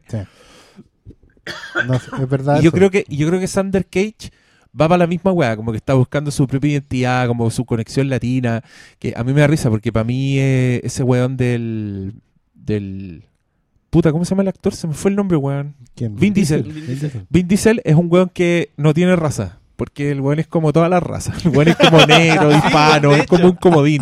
Yo no sé qué chucha es ese weón y por eso el weón tiene tanto éxito, ¿cachai? Y yo creo que Sander Cage no lo podría hacer ni un weón en el planeta salvo este weón. O sea, y, bueno, digam- digamos las cosas, las cosas como son. Hoy día salió como un listado, no sé si lo cacharon, que Vin Diesel era el actor que más había recaudado en el año. Entonces, yo creo que toda esta weá están como validándolo como la gran estrella de acción de... Yo- de yo- la yo- ¿Quién yo es- te actualidad. la voy a- y, y años anteriores quién eran ese weón? ¿Quién eran los actores más recaudados? Puta, estaba entre Eh, Robert Downey no, Jr., Tom Cruise, La no. Roca. La No, Roca o salió el sea, aunque, aunque me duela Tom Cruise. Sí. Este año sí, po. Sí, po. O sea, en años anteriores siempre. ¿Cuánto la, la misión Will imposible? Smith también, que siempre sacaba películas de los 100 También. millones de dólares. También es verdad. Pero igual, de to- entre todos esos, Vin Diesel sale perdiendo, hay que decirlo. Pero se la arregló para llegar al top 10. Sí, po. No, igual yo lo que quería Ahora decir es que igual te la compro porque mal que mal, si le puso la voz al gigante de hierro, Sí. merece por lo menos una oportunidad. Ya, ya. Groot, vos cachés que ese conche su madre va a trabajar una hora a un estudio culiado, lo único que va a decir es un "Ay, Groot". un Groot con su voz culiada de, Por favor, de coloso. más. No, no. Y ahora más despacio, ahora más lento. ¿Cuánto rato puede estar haciendo esa hora? Y el weón se de ir con un saco de billetes, weón. ¡Qué rabia! Bueno, Vin Bueno. Diesel, ah, claro, pues con Guardianes de la Galaxia, Rápido y Furioso está listo. pues. Ahí está, Imposible pues, que lo Pero, ¿y tú cachai que el, el más, el más taquillero de la historia es Samuel L. Jackson? Sí, pues. Y es porque ese weón tiene, sale. tiene Jurassic Park, po weón. El weón sale un minuto, pero ahí está. Tiene Jurassic Park, tiene, Tiene- la, amenaza, la amenaza fantasma. Tiene las Star Wars, Tiene Pero- tiene los, la los No, no. increíbles. Tiene las tres Star Lo Wars. increíble. Paren, Lo paren. increíble. Lo, lo superó Harrison Ford de nuevo. Con Force Awakens. Recuperó. Oh, los Pero, huevos, pero eh. ahora que va a salir Nick Fury de nuevo ya... Sí, pues. En Vengadores. Ya, pero no hablamos Ya, de ya, vamos al porque 9. nos quedan nueve películas todavía. Ya, top 9. Y Redoble de tambores. a propósito de lo que hablamos, estrellas de acción, grandes recaudadores, gente que se echa la industria al hombro, cáiganos como nos caiga. El top 9 es para La momia. The Mummy. Y ese fui What? yo. Yo, Yo, dije también que... quiero decir que yo no puse Yo- este, esto en mi listado. Yo, Yo- estoy muy intrigado sobre Espérate, lo que decir No, esto es importante. Yo, yo igual he estado en, en un proceso de reflexión largo. eh, Perdón, no, yo necesito preguntarlo. ¿En qué número la pusiste para que quedara 9? No, yo creo que, que yo no, creo no que esa información no reservada. Sí, no, respetemos no, esa no. weá. No, no digamos Ya esa weá. póngase la weá. No digamos esa weá. No, está bien, dejemos. Sí, sí, esto. Mira, el, pero- el perdona. top, el top es como Flipcast. No, es por persona. Está bien. Ah. Pero no solamente la pusiste lo suficientemente alto para que entrara en el top, sino que fuiste tú quien lejos, quien la puso más alto. O sea, tú tenés que hablar de ella. Yo tengo la gracia, por eso lo digo, no sé, yo lo sé. Yo solo quiero decir Es que, que- esa película la vi en una premiere y después me la repetí. La fui a ver con mi polola. Sí, así yo, que, yo la Oscar Salas, te escucho. Mira, yo lo bypassé en, en su momento porque esto no ha cambiado. Digamos, a mí Tom Cruise me sigue cayendo. Porque son dos antecedentes. Uno, tu background con Sí. los monstruos de la Universal. Y dos, Sí. Pero es que Ok, ya, igual, vale, te igual escucho, te he tenido he tenido harta conversación al respecto y mm, mira, esto tiene que ver con, con- con mi experiencia no solo con esta película, sino que con Valerian, ¿cachai? Eh, yo, yo le dije acá, cuando vi Valerian me sentí muy fuera de, de tiempo. Y, muy bueno, yo espero obsoleto. que Valerio no esté Muy mal. ya. Eso es lo que estoy viendo. No, no, no, no, no sé, Valerian, es que Valerian me hizo, me hizo abrir los ojos a algo, que efectivamente hay, hay un mundo que yo amo, que yo ad- venero, que se va a perder. Se va a perder, se va a perder irremediablemente. Hoy en día la gente va a la tienda, te pregunta por una película antigua y te están preguntando por eh, Matrix. la muerte de Freddy, claro, Matrix, ¿cachai? Matrix está en TCM, tal, tal. Entonces, ni hablar de ir a los 70, ni a los 50, menos a los 30. Hoy en día esas marcas, la, la marca de los monstruos de la Universal no venden más que como máscaras en, ahí a los pies del San Cristóbal. Y si es que, porque ya ni siquiera venden la, la Drácula de Lugosi. Y nadie sabe quiénes son, ¿cachai? Entonces, yo creo que uno en un momento tiene que ceder en, algún, en alguna parte. Y, y yo insisto, aunque yo sigo detestando a Tom Cruise, porque eso no, no puede cambiar de un día para otro. Yo creo que esta película en particular y el, y el universo, el Dark Universe en, en general, debe de alguna manera eh, salir a flote. Pero tú, Yo creo que es la que última eso- oportunidad de, de rescatar todo ese mundo hermoso de los monstruos, aunque haya que ceder en algunos aspectos más góticos, más literarios. Y, y se necesita llegar ahí. Se Pero necesita ¿Tú entrar a esa que la audiencia. película da para estar un... Porque, claro, todos están... Por mucho amor que le tengáis a los... Yo, bueno, entiendo esta weá. Lo que pasa es que, a ver, mira, la película tiene buenas intenciones. Lo que pasa es que está mal ejecutada. ¿Cachai? Las intenciones son justamente crear un universo nuevo, traer a los personajes de modo fresco para las nuevas audiencias, conectarlos a todos rápidamente. Yo creo que las ideas están bien ahí. No sé si, si Kurtzman es el mejor ejecutor, si Oye, es que, es que mira, está yo, todo ahí, pero, pero se necesita esto. Yo creo que es muy importante que esté, que exista y que funcione. yo creo que eh, lo que hay que hacer siempre es hablar de lo que la película está tratando de hacer. ¿Cachai? No de, de la película que yo tengo en mi cabeza, esta película debiera ser. ¿Cachai? Y según esa weá, ¿qué está tratando de hacer la momia? La momia está tratando de ser primero un blockbuster. Segundo, está tratando de establecerte un universo oscuro, que la weá aparece en el logo, ¿cachai? Eso significa que te van a meter más personajes de la, de la tradicional Universal. Esta película se supone que conecta con el hombre invisible, con Johnny Depp, que la weá está anunciado hasta el casting. Claro. Conecta con eh, Dr. Jekyll y Mr. Hyde de Russell Crowe, con el hombre, con Frankenstein, que era Javier Bardem, y yo esa weá encuentro brillante. ¿Cachai? O sea, de hecho, la mejor idea que tenía era justamente que a través de la conexión con la momia, tú generabas al fin y al cabo al primer vampiro. ¿Cachai? Que es una idea que se insinúa sobre el final. ¿Cachai? Que, que Tom Cruise se convierte en una especie de Neo Caín. ¿Cachai? Que se va marcado, que va a ser inmortal, que no va a morir nunca, ¿cachai? Pero siempre va a estar ahí con- en, en este camino a, a medio filo entre la luz y la sombra que tiene siempre el vampiro, que debe tener el vampiro. Y que es con lo que conectan los caros hoy en día, ¿cachai? Con los juegos de mascarada y todas esas cosas, ¿cachai? Y, y yo insisto, yo creo que es importante, yo creo que esa película necesita verse de nuevo, verse explicada. Yo creo que la acción, que igual es buena, pero todo el mundo se queda con la, con la secuencia del avión, que está espectacular, digamos, y que, y que igual a la luz de lo que se vio en el año, termina siendo de las mejores secuencias de acción, ¿cachai? Que nadie más hace sus, sus escenas así, por muy... Mami, Mami. Impossible. ¿Cachai? Es, pero al final Sí. es lo que necesitamos. Yo creo que es un paso adelante. Es un poco una película. Puta, Oscar que Sala hace que me guste, hace que me guste más la momia. Si Ahora la voy, perdonamos- la voy a claro, incluir, la voy a incluir. Si le perdonamos esto a los Vengadores, yo creo que le podemos perdonar muchas cosas más. Pero yo creo que no podemos farrearnos la oportunidad de tener a Russell Crowe dándolo todo ahí en el papel, aunque mejor escrito quizás, como quieran, pero, pero tiene que estar ahí. Yo por eso quería destacarla este año. Porque creo que en el intento fue la más arriesgada, la que tomó mayores riesgos, la que se atrevió a romper el molde dentro del molde y eso es, yo creo que eso es valorable. Sobre todo a la luz de otros resultados, como dije, Valerian, incluso la misma Last Jedi, weón. ¿Cachai? que, que, se- que quiere atreverse pero se queda en eso nomás. Y eso, no, necesitamos cambiar, necesitamos cambiar desde dentro de la industria. Yo creo que esta película iba para ese lado. Ya, eh, otro top, ¿o no? El señor Salas es el que los tiene. Ya, Sigamos, Salas. sigamos. Eh, top, espérate, top 10, Era- Thunder Ca- eh, XXX, el X. regreso de Thunder Cage. Top 9, The Mummy. La y el top 8 es Alien Covenant. Yo lo puse alto. Yo igual iba a decir que la puse no tan alto como Christian, pero igual a raíz de lo mismo que estaba diciendo ahora. hace poco. Sí, yo. mm, Mire, yo sé cuánto le pegamos acá a Alien Covenant. Sé de. Ya de- Ridley. y, a, y a Ridley Scott. Pero hay varios factores que, que, que- que sentí que eran indispensables revisarlo. Todos saben acá cuál fue, al fin y al cabo, mi, la- mi película favorita del año. Saben cuál yo iba a tirar el número uno. Creo que era indiscutible. Eh, y que estaba fuera de cualquier parámetro de conocimiento de alguien que le pudiese extrañar. Eh, ¿Por qué yo coloqué a Alien Covenant? Yo no voy a decir el, lugar en el que estaba, pero lo tengo, está bastante alta. Se debe a dos factores en especial. Uno, a la revisión del género. Que yo siento que en caliente no hicimos cuando hicimos el podcast. Y la otra se debe a que si hay algo que hizo Ridley Scott este año fue pasearnos a todos. O sea, primero hace Alien, con todos los bemoles que nosotros ya discutimos, pero eh, sin, sin revisión. Lo discutimos en su momento. Después produjo Blade Runner. eh, que se, no se encontró con la capacidad para dirigirlo porque estaba demasiado ocupado con, eh, con Covenant. y armó una Blade Runner, la dejó puesta.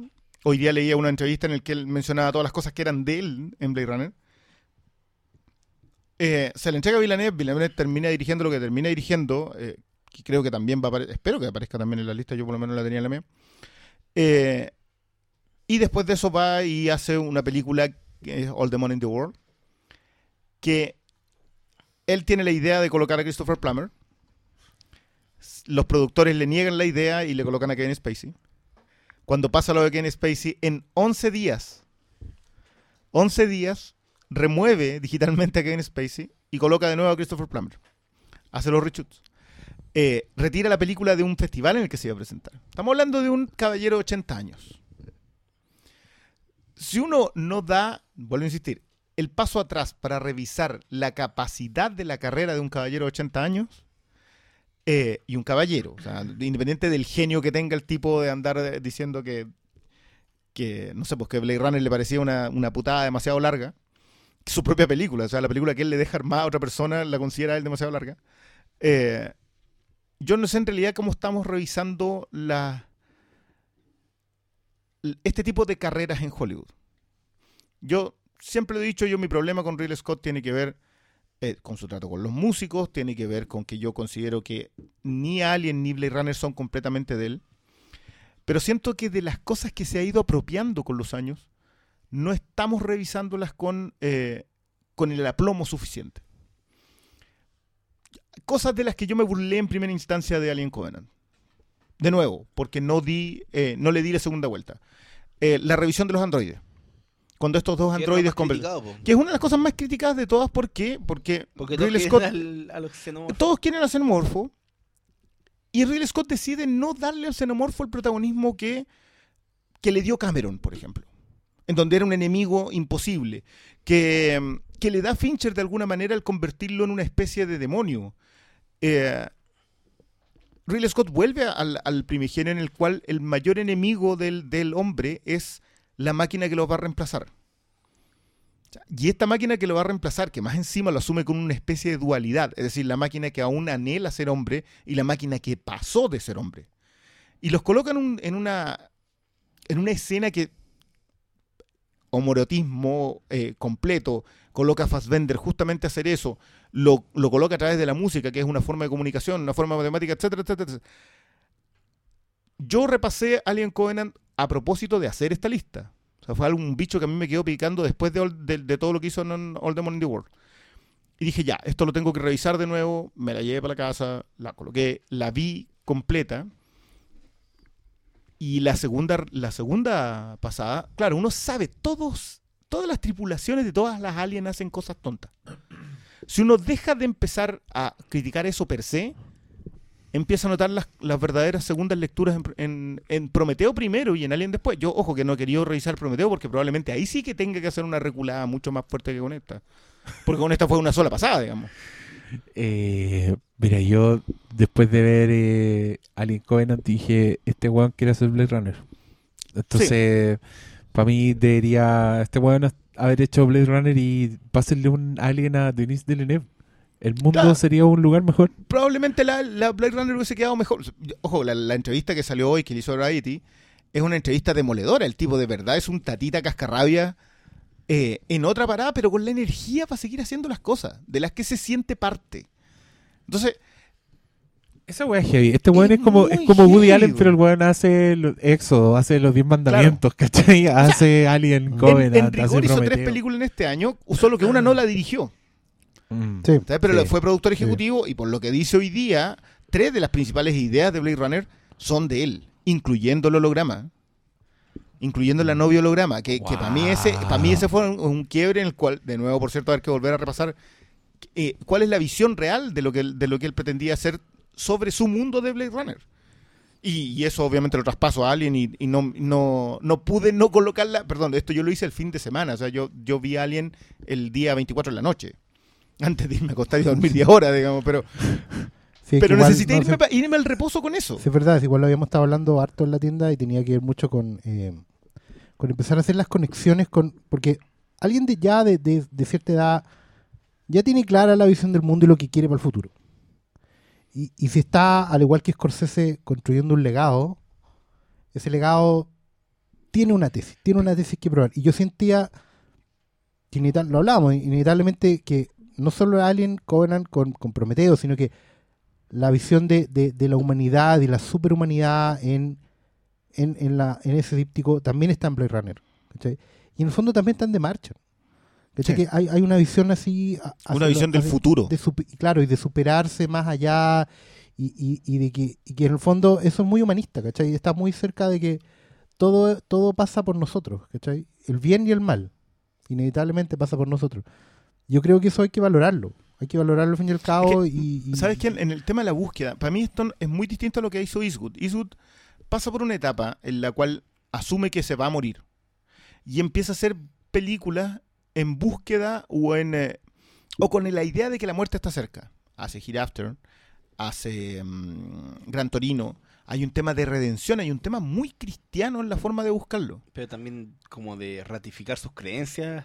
Sí, pero, Porque pero, pero hay una... Esas películas están es cada que- vez más republicanas. es, que, es que hay un ajuste de Claro, pero también. sí, bueno, ojo que yo creo que, que en las nuevas, las últimas tres, en la que viene sobre la, la- la historia de los héroes, yo creo que se está acercando a otro lado Eastwood. Pero en mi caso con Eastwood es que Eastwood sigue en búsqueda. Él sigue buscando algo que contar. En cambio, Ridley Scott no está en búsqueda. Ridley Scott lo tiene clarito. Y lo tiene, Mm. lo tiene claro a tal nivel que lleva casi 40 años De- empeñado en ello. declarándolo, si es igual es.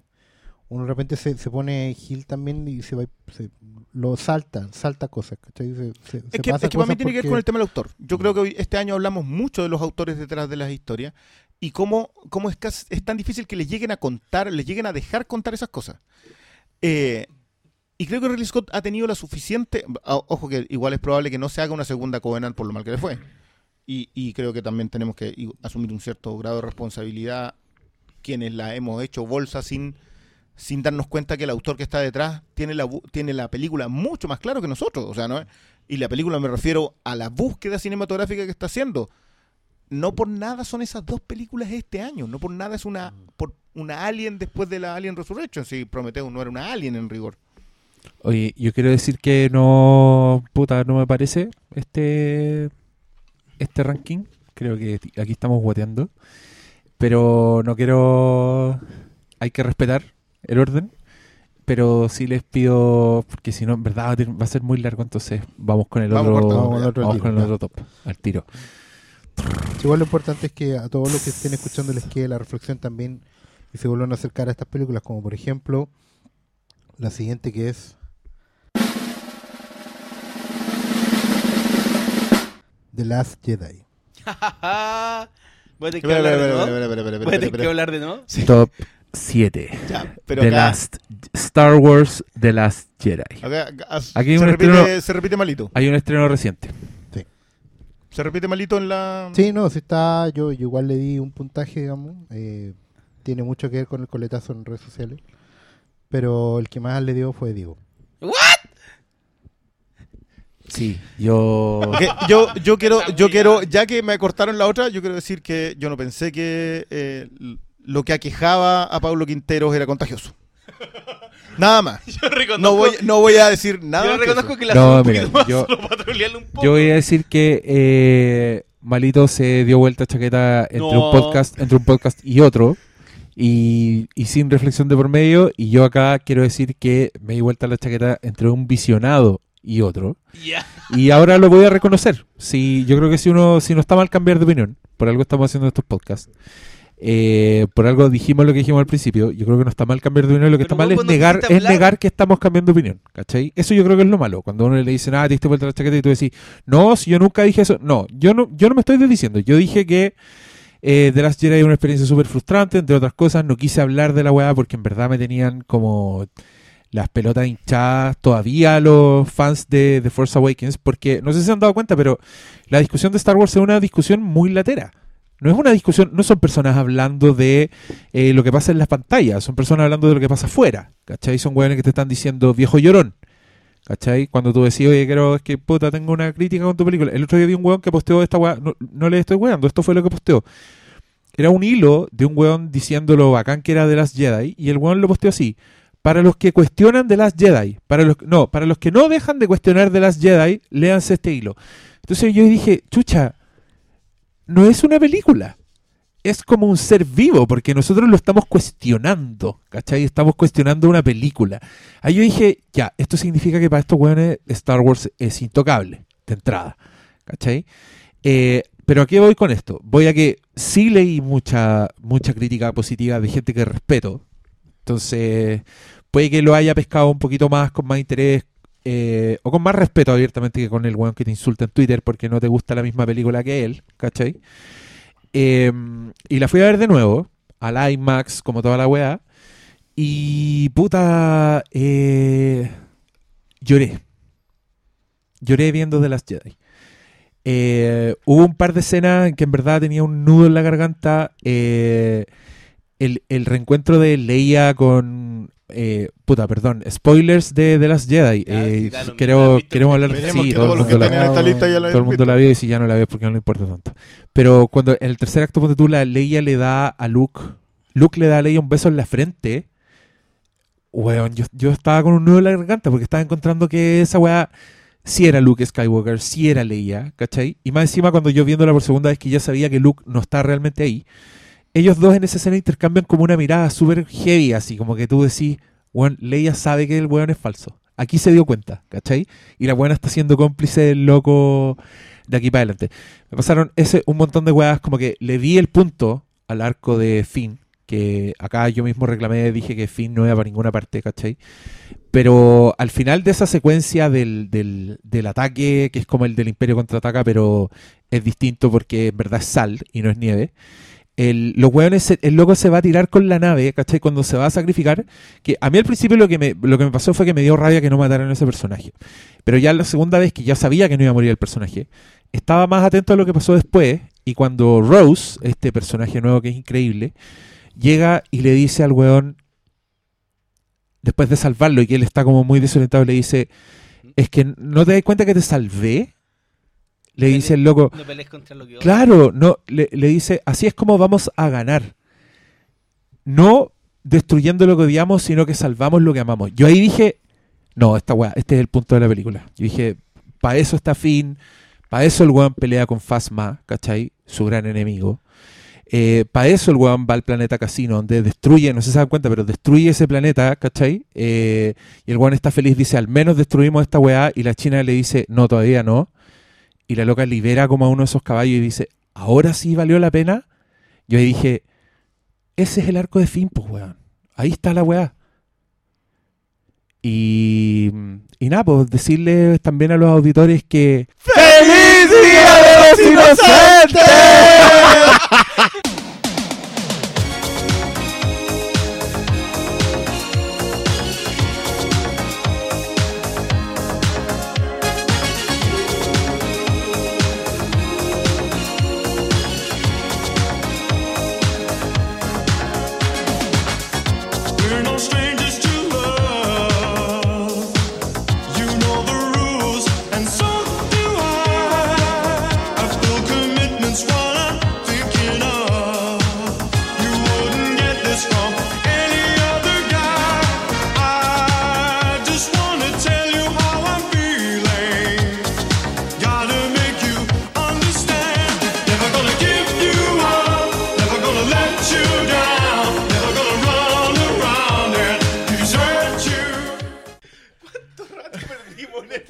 yeah.